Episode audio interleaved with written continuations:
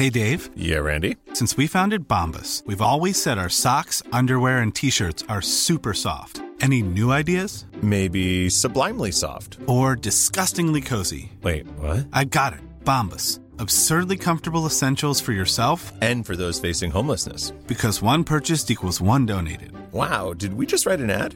Yes. Bombas. Big comfort for everyone. Go to bombas.com slash ACAST and use code ACAST for 20% off your first purchase. Ich muss jetzt mal ganz kurz ehrlich mit euch sein und mir auch was eingestehen. Es gibt echt viele Dinge in meinem Leben, bei denen ich absolut unstrukturiert bin. Aber die Nummer eins sind meine Finanzen. Ohne Witz. Es gibt Tage, an denen ich mich einfach nicht traue, auf mein Konto zu gucken. Und wenn ich das dann muss, weil ich weiß, oh, jetzt ist, glaube ich, meine Kreditkartenzahlung mal wieder fällig, dann habe ich richtig doll Herzklopfen. Und dann, äh, weißt du, ich gucke so, so ein bisschen nur mit einem Auge hin, wie bei einem Horrorfilm. So Decke übers Gesicht am liebsten und nur so mit einem Auge irgendwie drauf gucken. Und ganz ehrlich, das kann ja so nicht angehen. Und da passt unser heutiger Partner ganz wunderbar, denn Finanzguru hilft mir jetzt hoffentlich dabei, meine Finanzen in den Griff zu bekommen und mir nicht mehr so viel Stress zu machen. Und wer den Podcast aufmerksam hört, kann sich wahrscheinlich schon denken, dass ich genauso eine Kandidatin bin wie Amanda. Mir geht es da einfach eins zu eins genauso. Ich verliere total schnell den Überblick, auch weil ich ja einfach überhaupt nicht so gut mit Zahlen bin und so. Und da ist Finanzguru die perfekte Anlaufstelle für Menschen wie mich und Amanda, aber wahrscheinlich auch für viele von euch. Bei Finanzguru bekommt ihr nämlich den perfekten Überblick über eure Finanzen. Ihr könnt dort, wenn ihr möchtet, all eure Konten miteinander verbinden, also Girokonto, Kreditkarte, Depot oder auch zum Beispiel eure Kryptobörse. Und dann werden alle Einnahmen und Ausgaben automatisch kategorisiert und für euch übersichtlich in der App aufbereitet. Und nicht nur das, Finanzguru zeigt euch auch alle eure Verträge ganz übersichtlich an. Das heißt, wenn ihr erkennt, dass da ein überflüssiger Vertrag dabei ist, dann könnt ihr den ganz einfach mit einem Fingertipp rechtssicher über die App kündigen. Das sind aber nicht die einzigen richtig coolen Features von Finanzguru. Finanzguru kann nämlich auch noch mehr machen und zwar für euch ganz persönlich. Genau, mit Finanzguru Plus bekommt ihr nämlich detaillierte Budgetanalysen und auch personalisierte Finanztipps, also alles irgendwie perfekt auf euch zugeschnitten. Ihr habt auch Analysen eures Kaufverhaltens, die euch zur Verfügung stehen. Dann könnt ihr nämlich auch Veränderungen planen. Und was ich auch super cool finde, ist die klare Übersicht eurer Ausgaben nach Kategorie, also zum Beispiel Lebensmittel, Shopping, Tanken. Das könnt ihr alles unterteilen. Und das äh, finde ich einfach so viel übersichtlicher und auch viel einfacher dann eben für zukünftige Veränderungen. Wenn ihr Finanzguru auch ausprobieren wollt, dann haben wir jetzt ein richtig, richtig cooles Angebot für euch. Und zwar könnt ihr mit unserem Code PUPPIES Finanzguru Plus drei Monate lang kostenlos testen. Und das ist super einfach. Ihr müsst einfach nur die App downloaden, euer Konto verknüpfen und dann in eurem Profil den Code PUPPIES eingeben. Ganz wichtig, der Code ist nur für NeukundInnen gültig. Und dann geht's auch schon los. Dann könnt ihr Finanzguru drei Monate lang kostenlos testen, durchstöbern und rausfinden, welche Funktion für euch am meisten Sinn ergibt. Den Link, den Code und alle weiteren Informationen findet ihr wie immer in unseren Shownotes und auch in unserem Linktree.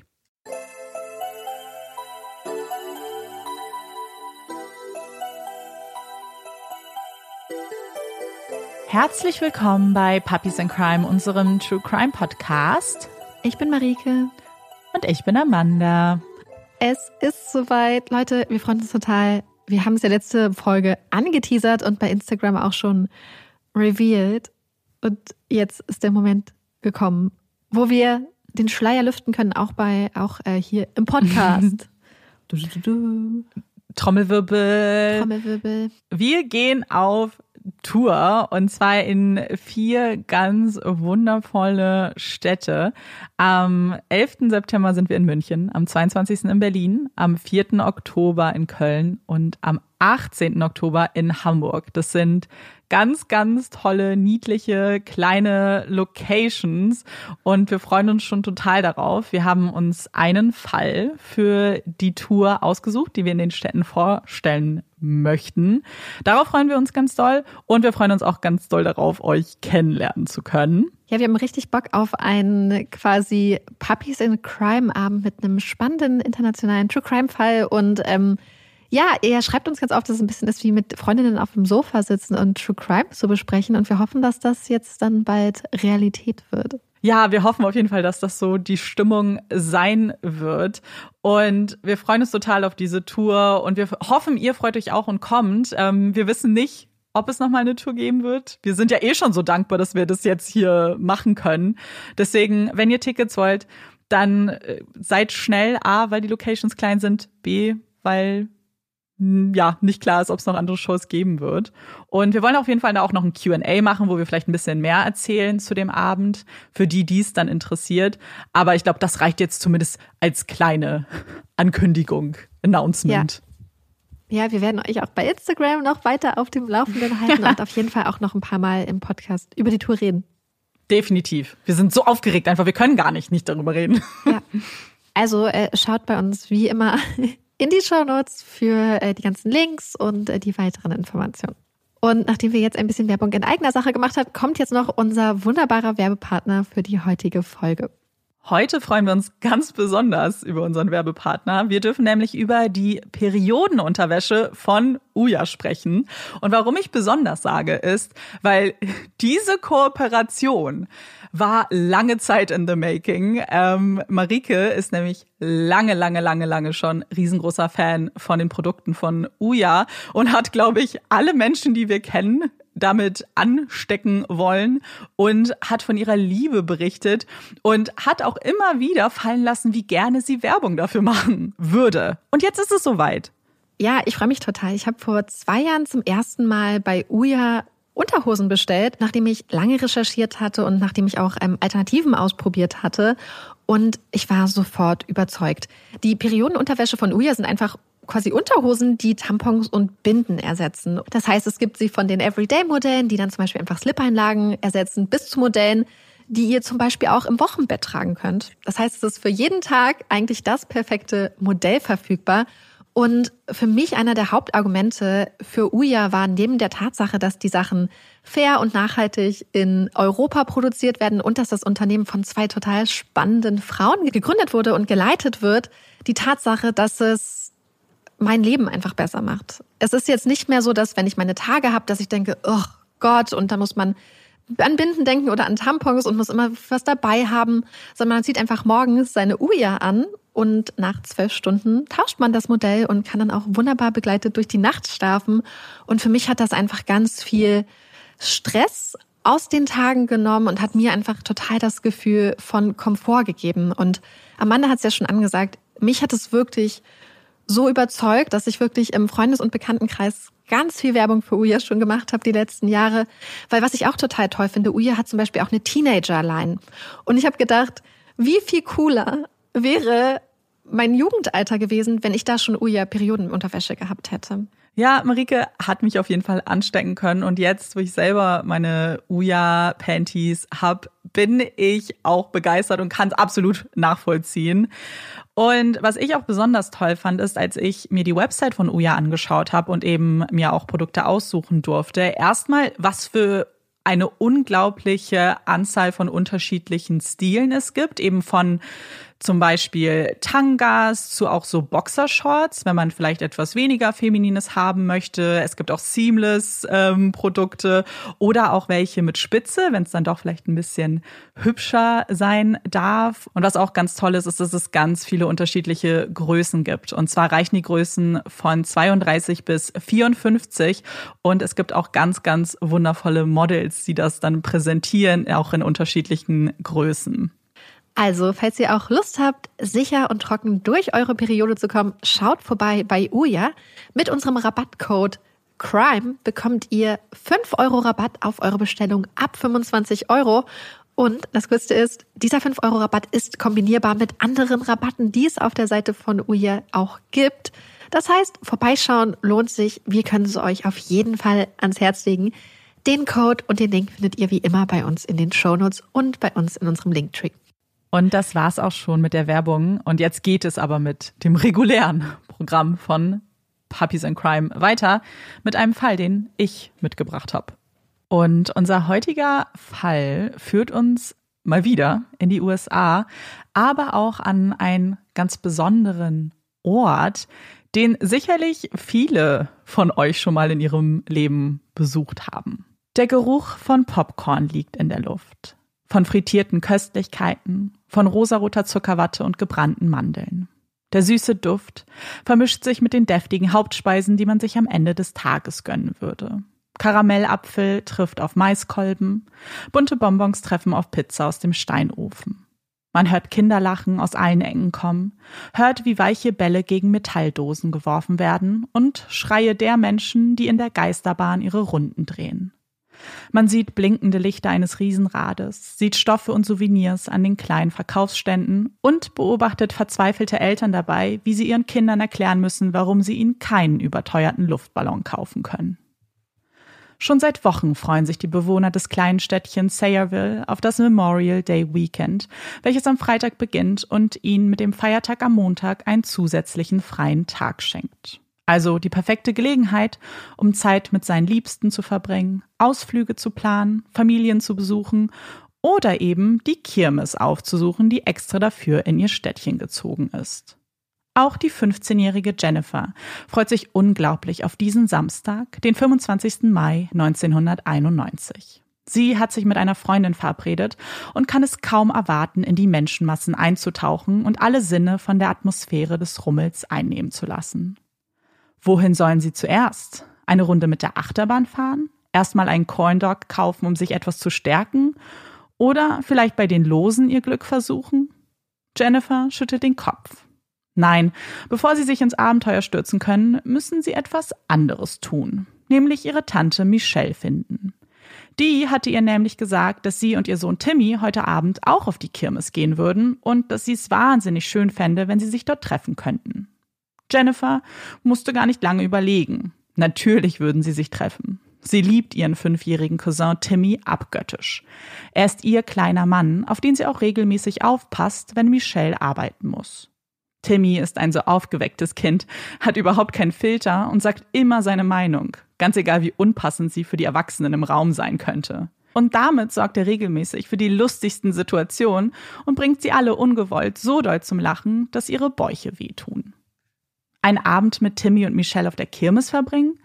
Jennifer kann sich nichts Schöneres vorstellen. Das denkt sie, als sie gegen 19 Uhr das Gelände betritt und sich nach ihrer Tante umsieht. Die Kirmes selbst ist überschaubar. Man kann vom Eingang bereits das Ende sehen. Sie ist jedoch voller Menschen, was die Suche nicht unbedingt einfacher macht. Jennifer blickt sich um, hält Ausschau nach einer Frau Anfang 20 mit gewellten braunen Haaren und braunen Augen, zusammen mit einem kleinen Jungen, der die Augen seiner Mutter geerbt hat und immer ein Lächeln auf den Lippen trägt.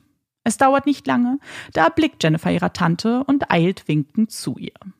Da, wo Jennifer eigentlich eine freundliche Begrüßung, ein Strahlen oder sonst eine Regung im Gesicht ihrer Tante erwartet hätte, steht Michelle die Sorge auf der Stirn geschrieben. Ihre Augen sind aufgerissen. Sie blickt sich nervös um. Jennifer folgt ihrem Blick und schlussfolgert, wonach diese Ausschau halten muss. Wo ist Timmy? fragt sie. Er ist weg, beginnt Michelle auf die Frage zu antworten. Ich verstehe das nicht. Er war gerade noch da. Ich war nur kurz bei dem Stand da vorne und wollte ihm eine Limo kaufen, weil er so durstig war. Aber er wollte unbedingt Karussell fahren. Also wartete er dort und ich habe mich kurz weggedreht. Und dann war er weg. Ach, Timmy. Wahrscheinlich hatte er irgendwas gesehen, vielleicht ein Spielzeug seiner Lieblingssendung, den Teenage Mutant Ninja Turtles, oder eine Süßigkeit, die er unbedingt haben wollte. So fasziniert davon war, dass er die Worte seiner Mutter vergaß und geradeaus darauf zusteuerte. Mach dir keine Sorgen, versucht Jennifer Michelle, aber vielleicht auch sich selbst zu beruhigen. Irgendwo muss er ja sein. Wir finden ihn schon. Ganz sicher. So läuft es doch immer. Erst ist man ganz schockiert, weil man etwas oder jemanden aus den Augen verloren hat, das Herz beginnt zu rasen, man beginnt zu suchen und verspürt dann die Erleichterung im ganzen Körper, wenn man das oder den Gesuchten wiederfindet. Wie viele Eltern haben sich schon mal Sorgen gemacht, weil sie ihr Kind im Supermarkt oder auf dem Spielplatz nicht sofort entdecken konnten, haben sich verzweifelt umgesehen, nur um es dann kurz später wieder zu entdecken. Genauso würde es in ihrem Fall doch auch laufen. Was sollte schon sonst am helllichten Tage passieren? In dieser kleinen Stadt? Auf der Kirmes, dem wohl fröhlichsten Ort, den man sich vorstellen kann. Voller Optimismus beginnen sie das Gelände abzulaufen, schauen sich um nach Timmy, gehen von Stand zu Stand und rufen seinen Namen. Mit jeder Sekunde, die vergeht, die irgendwann zu Minuten wird, verschwindet der anfängliche Optimismus immer mehr. Die Stimme, die einem gerade noch zugeflüstert hat, dass alles gut wird, wird immer leiser und schafft Raum für eine deutlich lautere Stimme, die das genaue Gegenteil behauptet. Als sie nach einer Umrundung Timmy immer noch nicht gefunden haben und Jennifer einen Polizeibeamten erblickt, entscheidet sie sich, diesen um Hilfe zu bitten. Michelle erklärt dem uniformierten Mann erneut, was geschehen ist, dass sie nur ganz kurz weg war und dass seitdem jede Spur von Timmy fehlt. Sie beschreibt den kleinen Jungen, seine kurzen braunen Haare und natürlich seine Kleidung. Sein rotes Tanktop mit einer passenden roten Shorts und natürlich Timmys Lieblingssneaker, die er an diesem Tag voller Stolz getragen hat. Die weißen mit den Teenage Mutant Ninja Turtles. Auch der Polizist, der ihnen aufmerksam zuhört, zeigt sich zunächst hoffnungsvoll. Wie oft hatte er ähnlichen Geschichten von verzweifelten Familienmitgliedern gelauscht, nur um diese dann wenig später mit dem verschwundenen Kind zusammenführen zu können. Er verspricht, sofort mit der Suche zu beginnen und bittet Michelle in der Zwischenzeit eine Durchsage zu machen. Die Stimme der verzweifelten Mutter erklingt wenig später durch die Boxen auf dem ganzen Gelände. Eine zitternde, sanfte Stimme, die Timmy darum bittet, rauszukommen, wenn er diese Worte hört. Er soll sich nicht verstecken. Mama macht sich große Sorgen. Aber weder diese Ansage noch die Suche von Polizei und Jennifer bringen Erfolg. Timmy stolziert nicht aus seinem Versteck und entschuldigt sich dafür, dass er ihnen Kummer bereitet hat.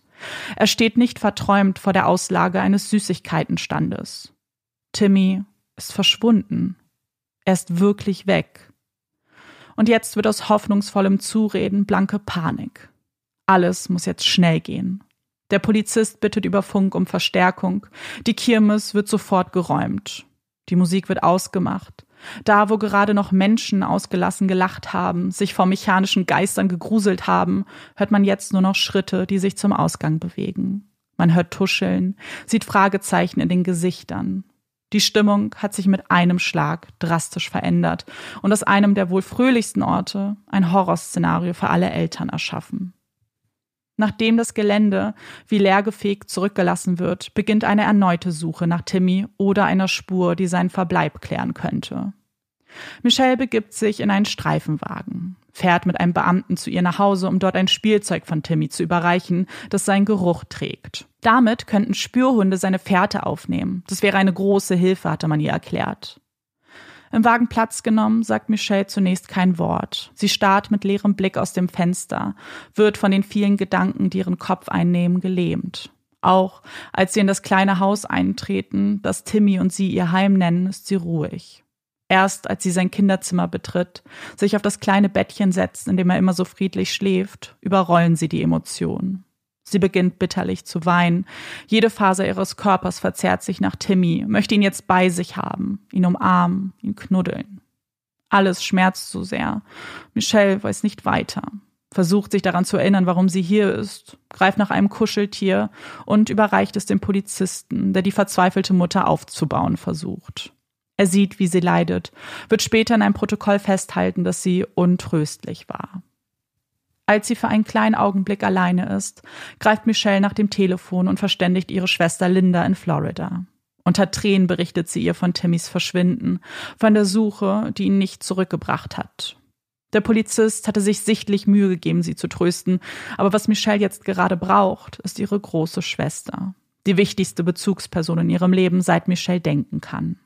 Linda ist elf Jahre älter als sie. Schon als Kinder haben die beiden Schwestern eine enge Beziehung zueinander aufgebaut, waren ein Team, das sich gegen ihre vier Brüder durchsetzen musste. Die achtköpfige Familie Lodzinski hatte nie viel Geld. Beide Elternteile mussten arbeiten, sodass Linda wie eine zweite Mutter für die anderen fünf wurde die es sich zur Aufgabe machte, das Haus am Jersey Shore mit Liebe zu füllen, mit Spaß und Abenteuern am Strand, mit Spielen, die sie keinen Cent kosteten und ihnen dennoch die schönste Zeit bescherten. So gut sich Michelle und Linda verstanden haben, so eng die Schwestern auch waren, so unterschiedlich waren sie auch. Linda hatte früh gelernt, Verantwortung zu übernehmen, war fröhlich und liebevoll, jedoch immer etwas in sich gekehrt. Von außen wirkte auch Michelle ruhig, aber Linda wusste, dass es in ihrer Schwester nur so brodelte, dass sie die stärkere von beiden war, dass sie sich nach Abenteuern gesehnt hat, raus wollte, aus New Jersey, hinein in die Welt, endlich mal was erleben. Mit 16 entscheidet Michelle diesem Wunsch nachzugehen, wenn auch nur für einen Besuch ihres Bruders in Iowa. Wenigstens ein kleiner Tapetenwechsel, dachte die Jugendliche damals. Vielleicht würde sie in den paar Tagen, die sie bei ihm bleibt, ein paar aufregende Dinge erleben, von denen sie dann ihren Freundinnen berichten kann. Wie aufregend diese Zeit wirklich werden würde, hatte Michelle nicht geahnt. Denn das Abenteuer, welches sie gesucht hatte, offenbarte sich ihr in der Form eines Jungen namens George.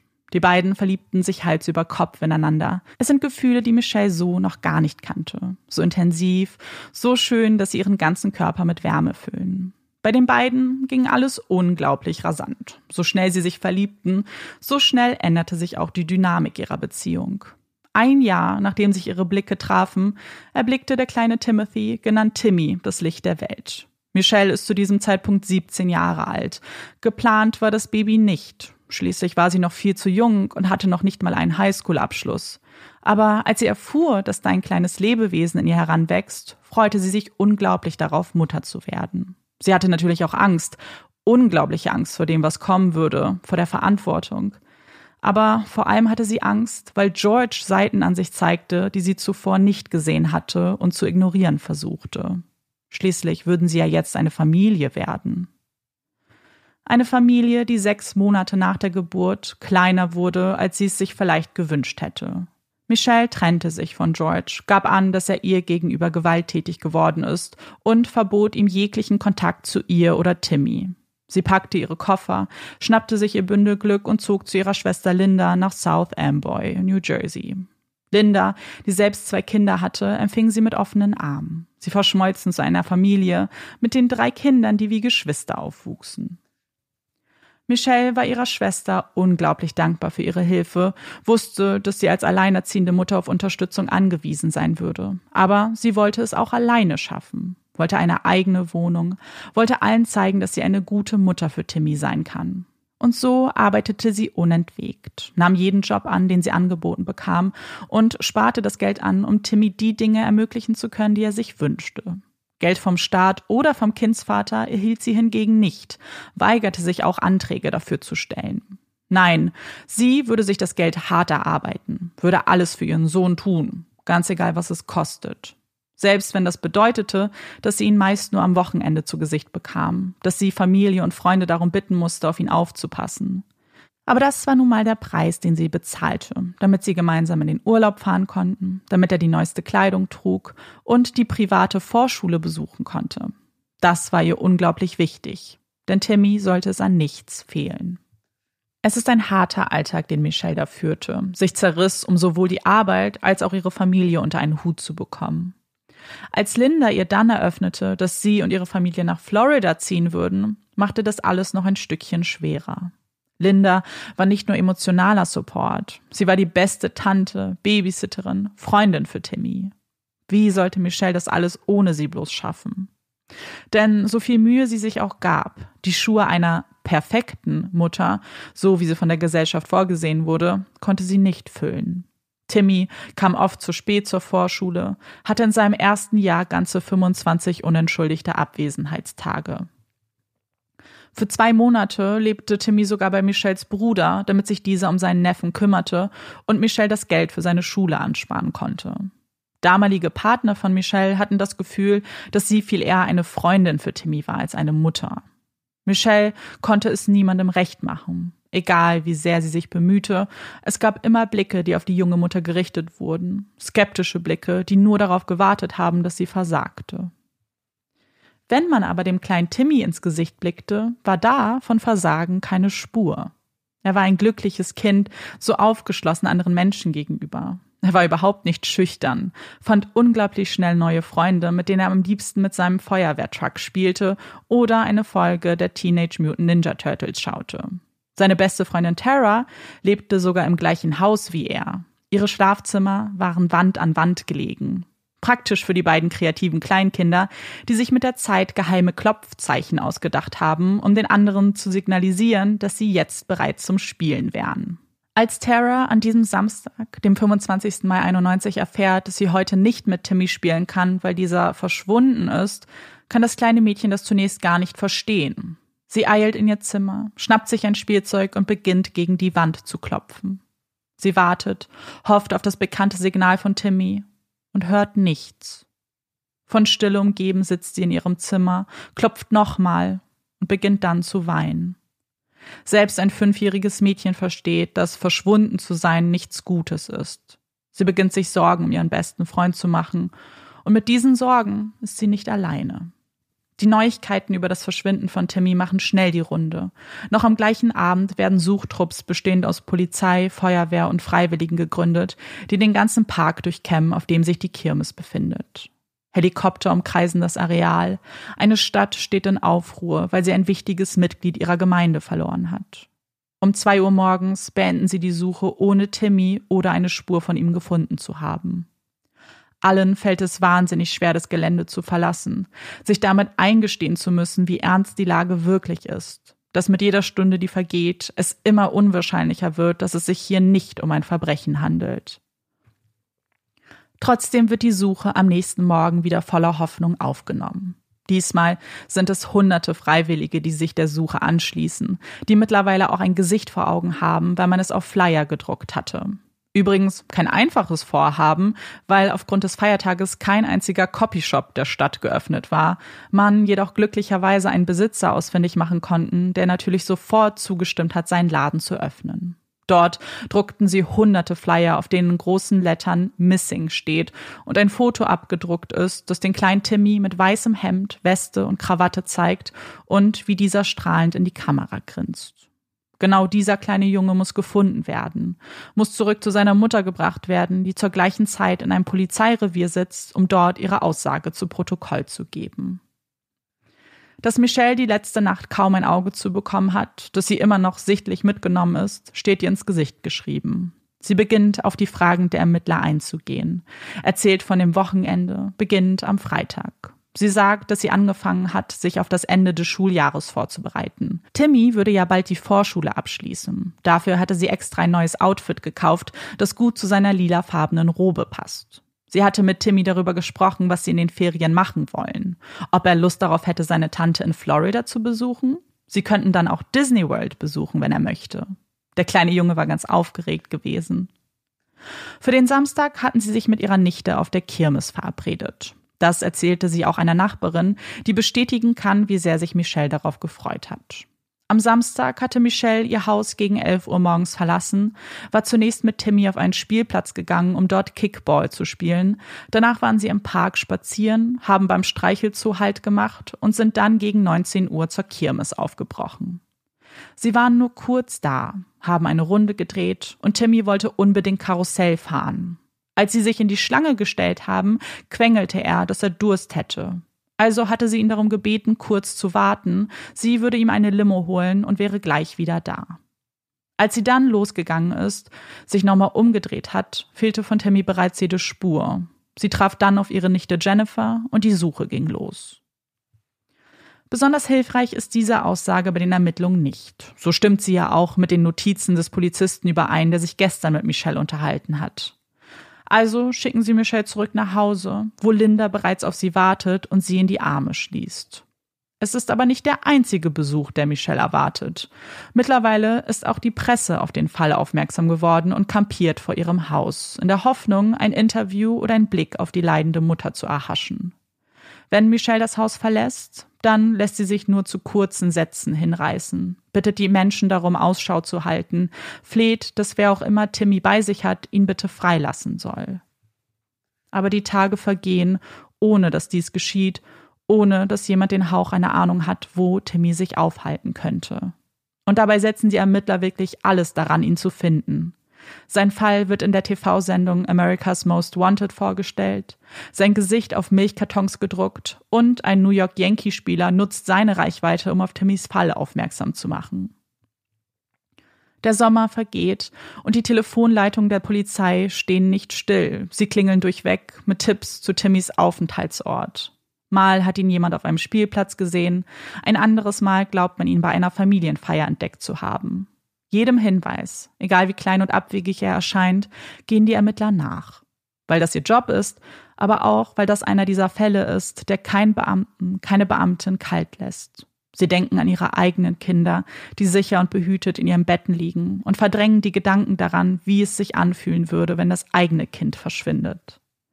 Und genau deswegen müssen sie Timmy finden, weil das ein Schmerz ist, den man sich nicht vorstellen kann und den auch niemand lange aushalten kann. Aber der Sommer wird enden, die Blätter von den Bäumen fallen, ohne dass Timmy nach Hause kommt. Aus Trauer wird Wut, aus Verzweiflung wird Frust. Es ist eine Entwicklung von Emotionen, die auch Michelle nun schon seit langer Zeit verspürt. Die Situation, die Ungewissheit macht ihr zu schaffen. Sie leidet jeden Tag, der ohne Timmy beginnt, aufs Neue. Linda macht sich große Sorgen um ihre Schwester. Sie schläft nicht, sie isst nichts mehr, sagt, dass ihr so schlecht sei, dass sie keinen Bissen runterbekommt. Und dann sind da natürlich die Kameras, die jederzeit auf ihr Haus gerichtet werden, die von ihr erwarten, etwas zu sagen, ihr Leid auch nach außen zu tragen. Aber genau das will sie nicht. Sie ist doch die starke Mutter, war immer schon die stärkere. Sie sagt, jeder wartet darauf, eine verzweifelte Mutter auf dem Fernsehbildschirm zu sehen. Zu sehen, wie sie zusammenbricht, weint, hysterisch wird. Weil die Öffentlichkeit, die braucht sowas. Aber das werde ich ihnen nicht geben. Was jedoch nicht bedeutet, dass Michelle sich vollkommen zurückzieht. Sie will bei der Suche helfen. Als sie erfährt, dass einige Mitglieder der Gemeinde eine Gruppe namens Friends of Timmys ins Leben gerufen haben, schließt sie sich ihnen an. Sie verteilen Flyer, klären über den Fall auf und organisieren auch Fundraiser, um etwas Geld einzunehmen. Geld, welches sie dann investieren können, um eine Reklametafel anzumieten und auf ihr Timmys Gesicht abzubilden. Sie planen eine Spendenveranstaltung, bei der auch die Chippendales auftreten würden. Bei der Planung scheint wohl niemandem aufgefallen zu sein, wie absurd es ist, Stripper auftreten zu lassen, um Geld für die Suche nach einem vermissten Kind sammeln zu können. Aber die Reaktion der Besucher macht es ihnen deutlich. Das Team entschuldigt sich und verspricht, ein neues Event mit besserer Unterhaltung zu organisieren. Nur Michelle hatte auch dann nicht verstanden, was genau das Problem gewesen ist und hatte gefordert, die Chippendales ein weiteres Mal einzuladen. Als die Mehrheit dagegen gestimmt hat, entschied sie sich aus der Gruppe auszutreten. Während man vorher nur über Michelle gemunkelt, hinter verschlossener Tür ihr Verhalten bewertet hat, so beginnt nun immer mehr Zweifel laut zu werden. Warum verhält sie sich so komisch? Warum ist sie in den wenigen Interviews, die sie gegeben hat, immer so ruhig? Sie weint ja gar nicht. Dabei ist es doch ihr Kind, das verschwunden ist. Und als sie dann, wenige Monate nach dem Verschwinden bei einem Urlaub auf den Bahamas entdeckt wird, man sie dort ausgelassen tanzen und lachen sieht, ist das der Tropfen, der das Fass zum Überlaufen bringt. Das Meinungsbild von Michelle ist nun glasklar. Das ist keine trauernde Mutter. So würde man sich ganz sicher nicht verhalten. Die muss doch etwas verheimlichen. Es ist dieser letzte Gedanke, der auch den Ermittlern nicht fremd ist und ihnen schon sehr früh in den Sinn gekommen ist. Zunächst, weil es natürlich zu ihrer Routine gehört, sich im Umfeld einer vermissten Person umzusehen und nach möglichen Verdächtigen zu suchen, wenn man von einem Verbrechen ausgeht. Man hatte auch mit Timmys Vater George gesprochen, aber dieser konnte schnell von der Liste möglicher Verdächtiger gestrichen werden, weil er sich nicht mal im gleichen Bundesstaat befunden hat. Ehemalige Partner von Michelle hatte man ebenfalls überprüft und sie auch als unverdächtig befunden. Und dann fällt ihr Blick natürlich auf sie, die Mutter, die so viele Fragen aufwirft. Sie haben sich im Haus umgesehen, ihr Auto durchsucht und Spuren gesichert, konnten jedoch absolut nichts finden, was Timmys Verschwinden erklärt. Und doch kam sie von dem Gedanken nicht los, dass irgendwas mit Michelle nicht stimmt. Auch sie fanden ihr Verhalten mehr als nur seltsam. Vielleicht hatte sie am ersten Tag noch Emotionen gezeigt, aber danach war sie wie versteinert. Jedes Mal, wenn sie mit ihr gesprochen haben, wurde sie kühler und kühler, manchmal sogar ausfallend, wenn sie Fragen stellten, die andeuteten, dass sie etwas mit der Tat zu tun haben könnte. Aber da war mehr als nur ihr Verhalten. Am 7. Juni, fast zwei Wochen nach dem Verschwinden von Timmy, wendet sich Michelle an die Polizei. Sie erklärt, dass sie dringend ihre Aussage ändern muss. Sie hat ihnen nicht die ganze Wahrheit gesagt und würde das jetzt gerne richtigstellen. Sie hatte Timmy gar nicht alleine gelassen vor dem Karussell, sondern bei einer Frau namens Ellen. Sie kennt Ellen von ihrem Job bei der Bank, denn dort löst sie regelmäßig ihre Schecks für Sozialhilfe ein. Ellen war nicht alleine auf der Kirmes. Neben ihr standen noch zwei Männer und ein Kind, und die beiden kamen ins Gespräch. Michelle erzählte ihr, dass sie, bevor Timmy aufs Karussell gehen könne, noch eine Limo für ihn kaufen würde. Daraufhin bot Ellen an, doch auf Timmy aufpassen zu können. Michelle war dankbar für dieses Angebot und versprach sich zu beeilen. Als sie dann aber zurückkehrte, fehlte nicht nur von Ellen jede Spur, sondern auch von Timmy. Sie hatte der Polizei am Anfang nichts davon gesagt, weil sie sich so große Vorwürfe macht und Angst hatte, dass man sie als Mutter verurteilen würde, weil sie ihren Sohn bei solchen Menschen zurückgelassen hat.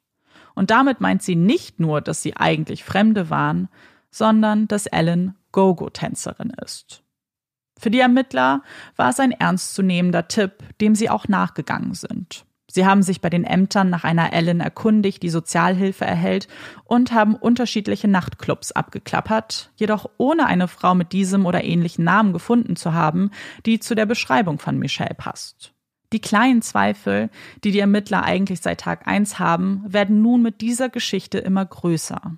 Denn wenn diese neue Version der Geschehnisse gelogen ist, und dafür spricht ja gerade alles, dann wirft das ein ganz neues Licht auf Michelle. Warum würde sie lügen, wenn sie nicht etwas zu verstecken hätte? Was sie damals noch nicht geahnt haben, ist, dass das nicht die letzte Version bleiben würde, die Michelle ihnen auftischt. Am 13. Juni berichtet sie zwei unterschiedlichen Beamten davon, dass Ellen ihr auf der Kirmes hinterhergelaufen ist und dass die beiden Männer, die bei ihr waren, Messer dabei hatten. Sie sagten zu ihr, dass sie Timmy mitnehmen würden, weil er ein so süßes Gesicht hat. Michelle soll den Mund halten, dann würde sie Timmy in einem Monat zurückbekommen.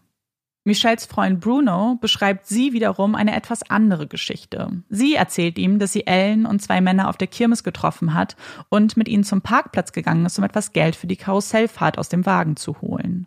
Dann schnappten sie sich Timmy plötzlich, rannten zu ihrem Auto und fuhren davon. Als die Ermittler mit Bruno sprechen, ihn bitten, sich verkabeln zu lassen und Michelle auszufragen, stimmt dieser zu. Er beginnt ein Gespräch mit Michelle, bittet sie darum, nochmal zu erzählen, was da passiert ist. Diesmal bleibt sie bei der zweiten Version, der in der Ellen zwar existiert, ihr jedoch nicht gedroht hat. Es wird auch diese Version sein, auf die sich Michelle ab sofort berufen wird und zugeben wird, dass die anderen Elemente nur dazu gedichtet sind. Als man Michelle nun direkt mit ihrem Verdacht konfrontiert, ihr klar zu verstehen gibt, dass man ihr nicht länger glauben kann, weil sie ständig ihre Geschichten ändert, stimmt diese wütend aus dem Raum. Sie wird laut, ist sauer, sagt, dass sie sich so etwas nicht gefallen lassen muss. Dann sollen sie sie doch festnehmen, ruft sie und eilt nach Hause. Aber die Ermittler lassen nicht locker. Sie haben das Gefühl, der Wahrheit nun immer näher zu kommen und dass Michelle der Schlüssel dafür ist. Sie haben eine letzte Idee, wie es ihnen doch noch gelingen könnte, Michelle zum Reden zu bringen. Bei ihrem nächsten Gespräch mit ihr erklären die Ermittler, dass sie nun endlich wissen, was mit Timmy passiert ist. Sie haben die Übeltäter ausfindig machen können. Es ist eine Bande von Studenten, die quer durchs Land reist und Kinder entführt. Sie haben sie auch schon festgenommen und die Bande hat auch bereits gestanden und erklärt, dass sie Michelle gedroht haben und ihr verboten haben, mit der Polizei zu sprechen. Sie haben ja auch anvertraut, wo sich Timmy jetzt befinden würde. Komm, Michelle, du kannst es uns sagen. Wir wissen, du hast kein Verbrechen begangen. Du bist jetzt in Sicherheit. Lass uns Timmy gemeinsam finden. Michelle schweigt und denkt nach. Dann sagt sie, er ist im Wald, da ist ein Baum und ein Gebäude. Welches Gebäude? bohren die Ermittler weiter. Sie lehnen sich nach vorne und versuchen Augenkontakt aufzubauen. Es hat geklappt, denken sie. Sie haben Michelle mit dieser Lügengeschichte eingewickelt. Aber Michelle antwortet nicht mehr. Stattdessen steht sie auf und fordert, dass sie sie entweder jetzt festnehmen oder sie gehen würde.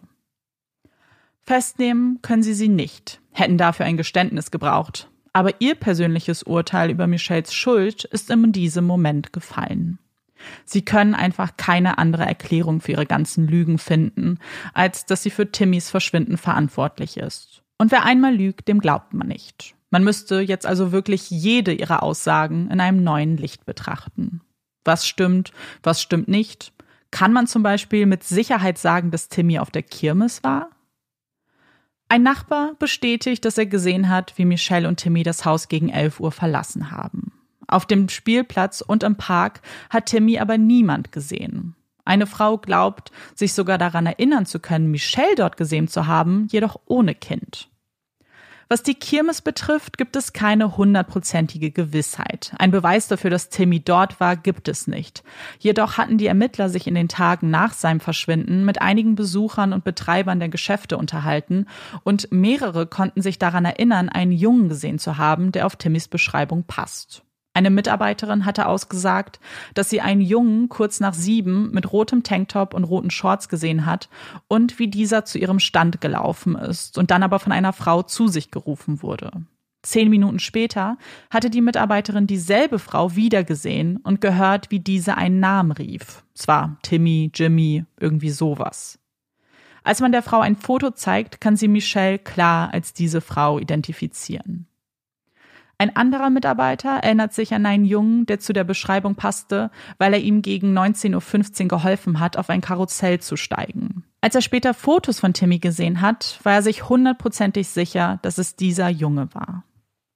Und dann gibt es noch die Aussagen dreier Teenager, die einen kleinen Jungen in Begleitung einer Frau und zweier Männer gesehen hat und wie diese in Richtung Parkplatz gegangen sind. Die drei hatten ihnen zugerufen, dass sie aufpassen müssen, weil sich Glasscherben auf der Auffahrt befinden. Aber kann man der Erinnerung von Menschen wirklich glauben? Der Fall war schließlich überall. Man hatte Timmys Bild auf Flyern gesehen, im Fernsehen. Vielleicht irrten sie sich einfach und ihre Erinnerung wurde aufgrund der Bilder überschrieben. Sie glauben immer noch fest daran, dass Michelle schuldig ist. Auch wenn sie dafür noch keinen Beweis haben. Am 26. Oktober 1991, fünf Monate nach Timmys Verschwinden, geht Lehrer Dan O'Malley durch das Marschland in der Nähe des Raritan Centers in Sayreville, wo er den ganzen Tag auf einem Kongress verbracht hat. Er konnte es gar nicht erwarten, dass der Tag endet und er endlich seelenruhig durch die Flusslandschaft streifen könnte, um dort Vögel zu beobachten und unterschiedlichstes Kleintier zu analysieren. Er interessiert sich für die Flora und Fauna in dieser Gegend, hat gehört, dass es hier sogar seltene Insektenarten geben könnte. Also läuft er die kleine, bepflasterte Straße entlang, die sich durch den Park zieht, schaut nach links und rechts und sieht dann etwas, das seine Aufmerksamkeit erregt. Es ist kein bunter Käfer, kein Vogel, der durch das Laub tanzt. Es ist ein einziger Schuh. Ein kleiner Kinderschuh, weiß mit Schildkröten drauf. Was macht denn ein Kinderschuh hier, denkt er.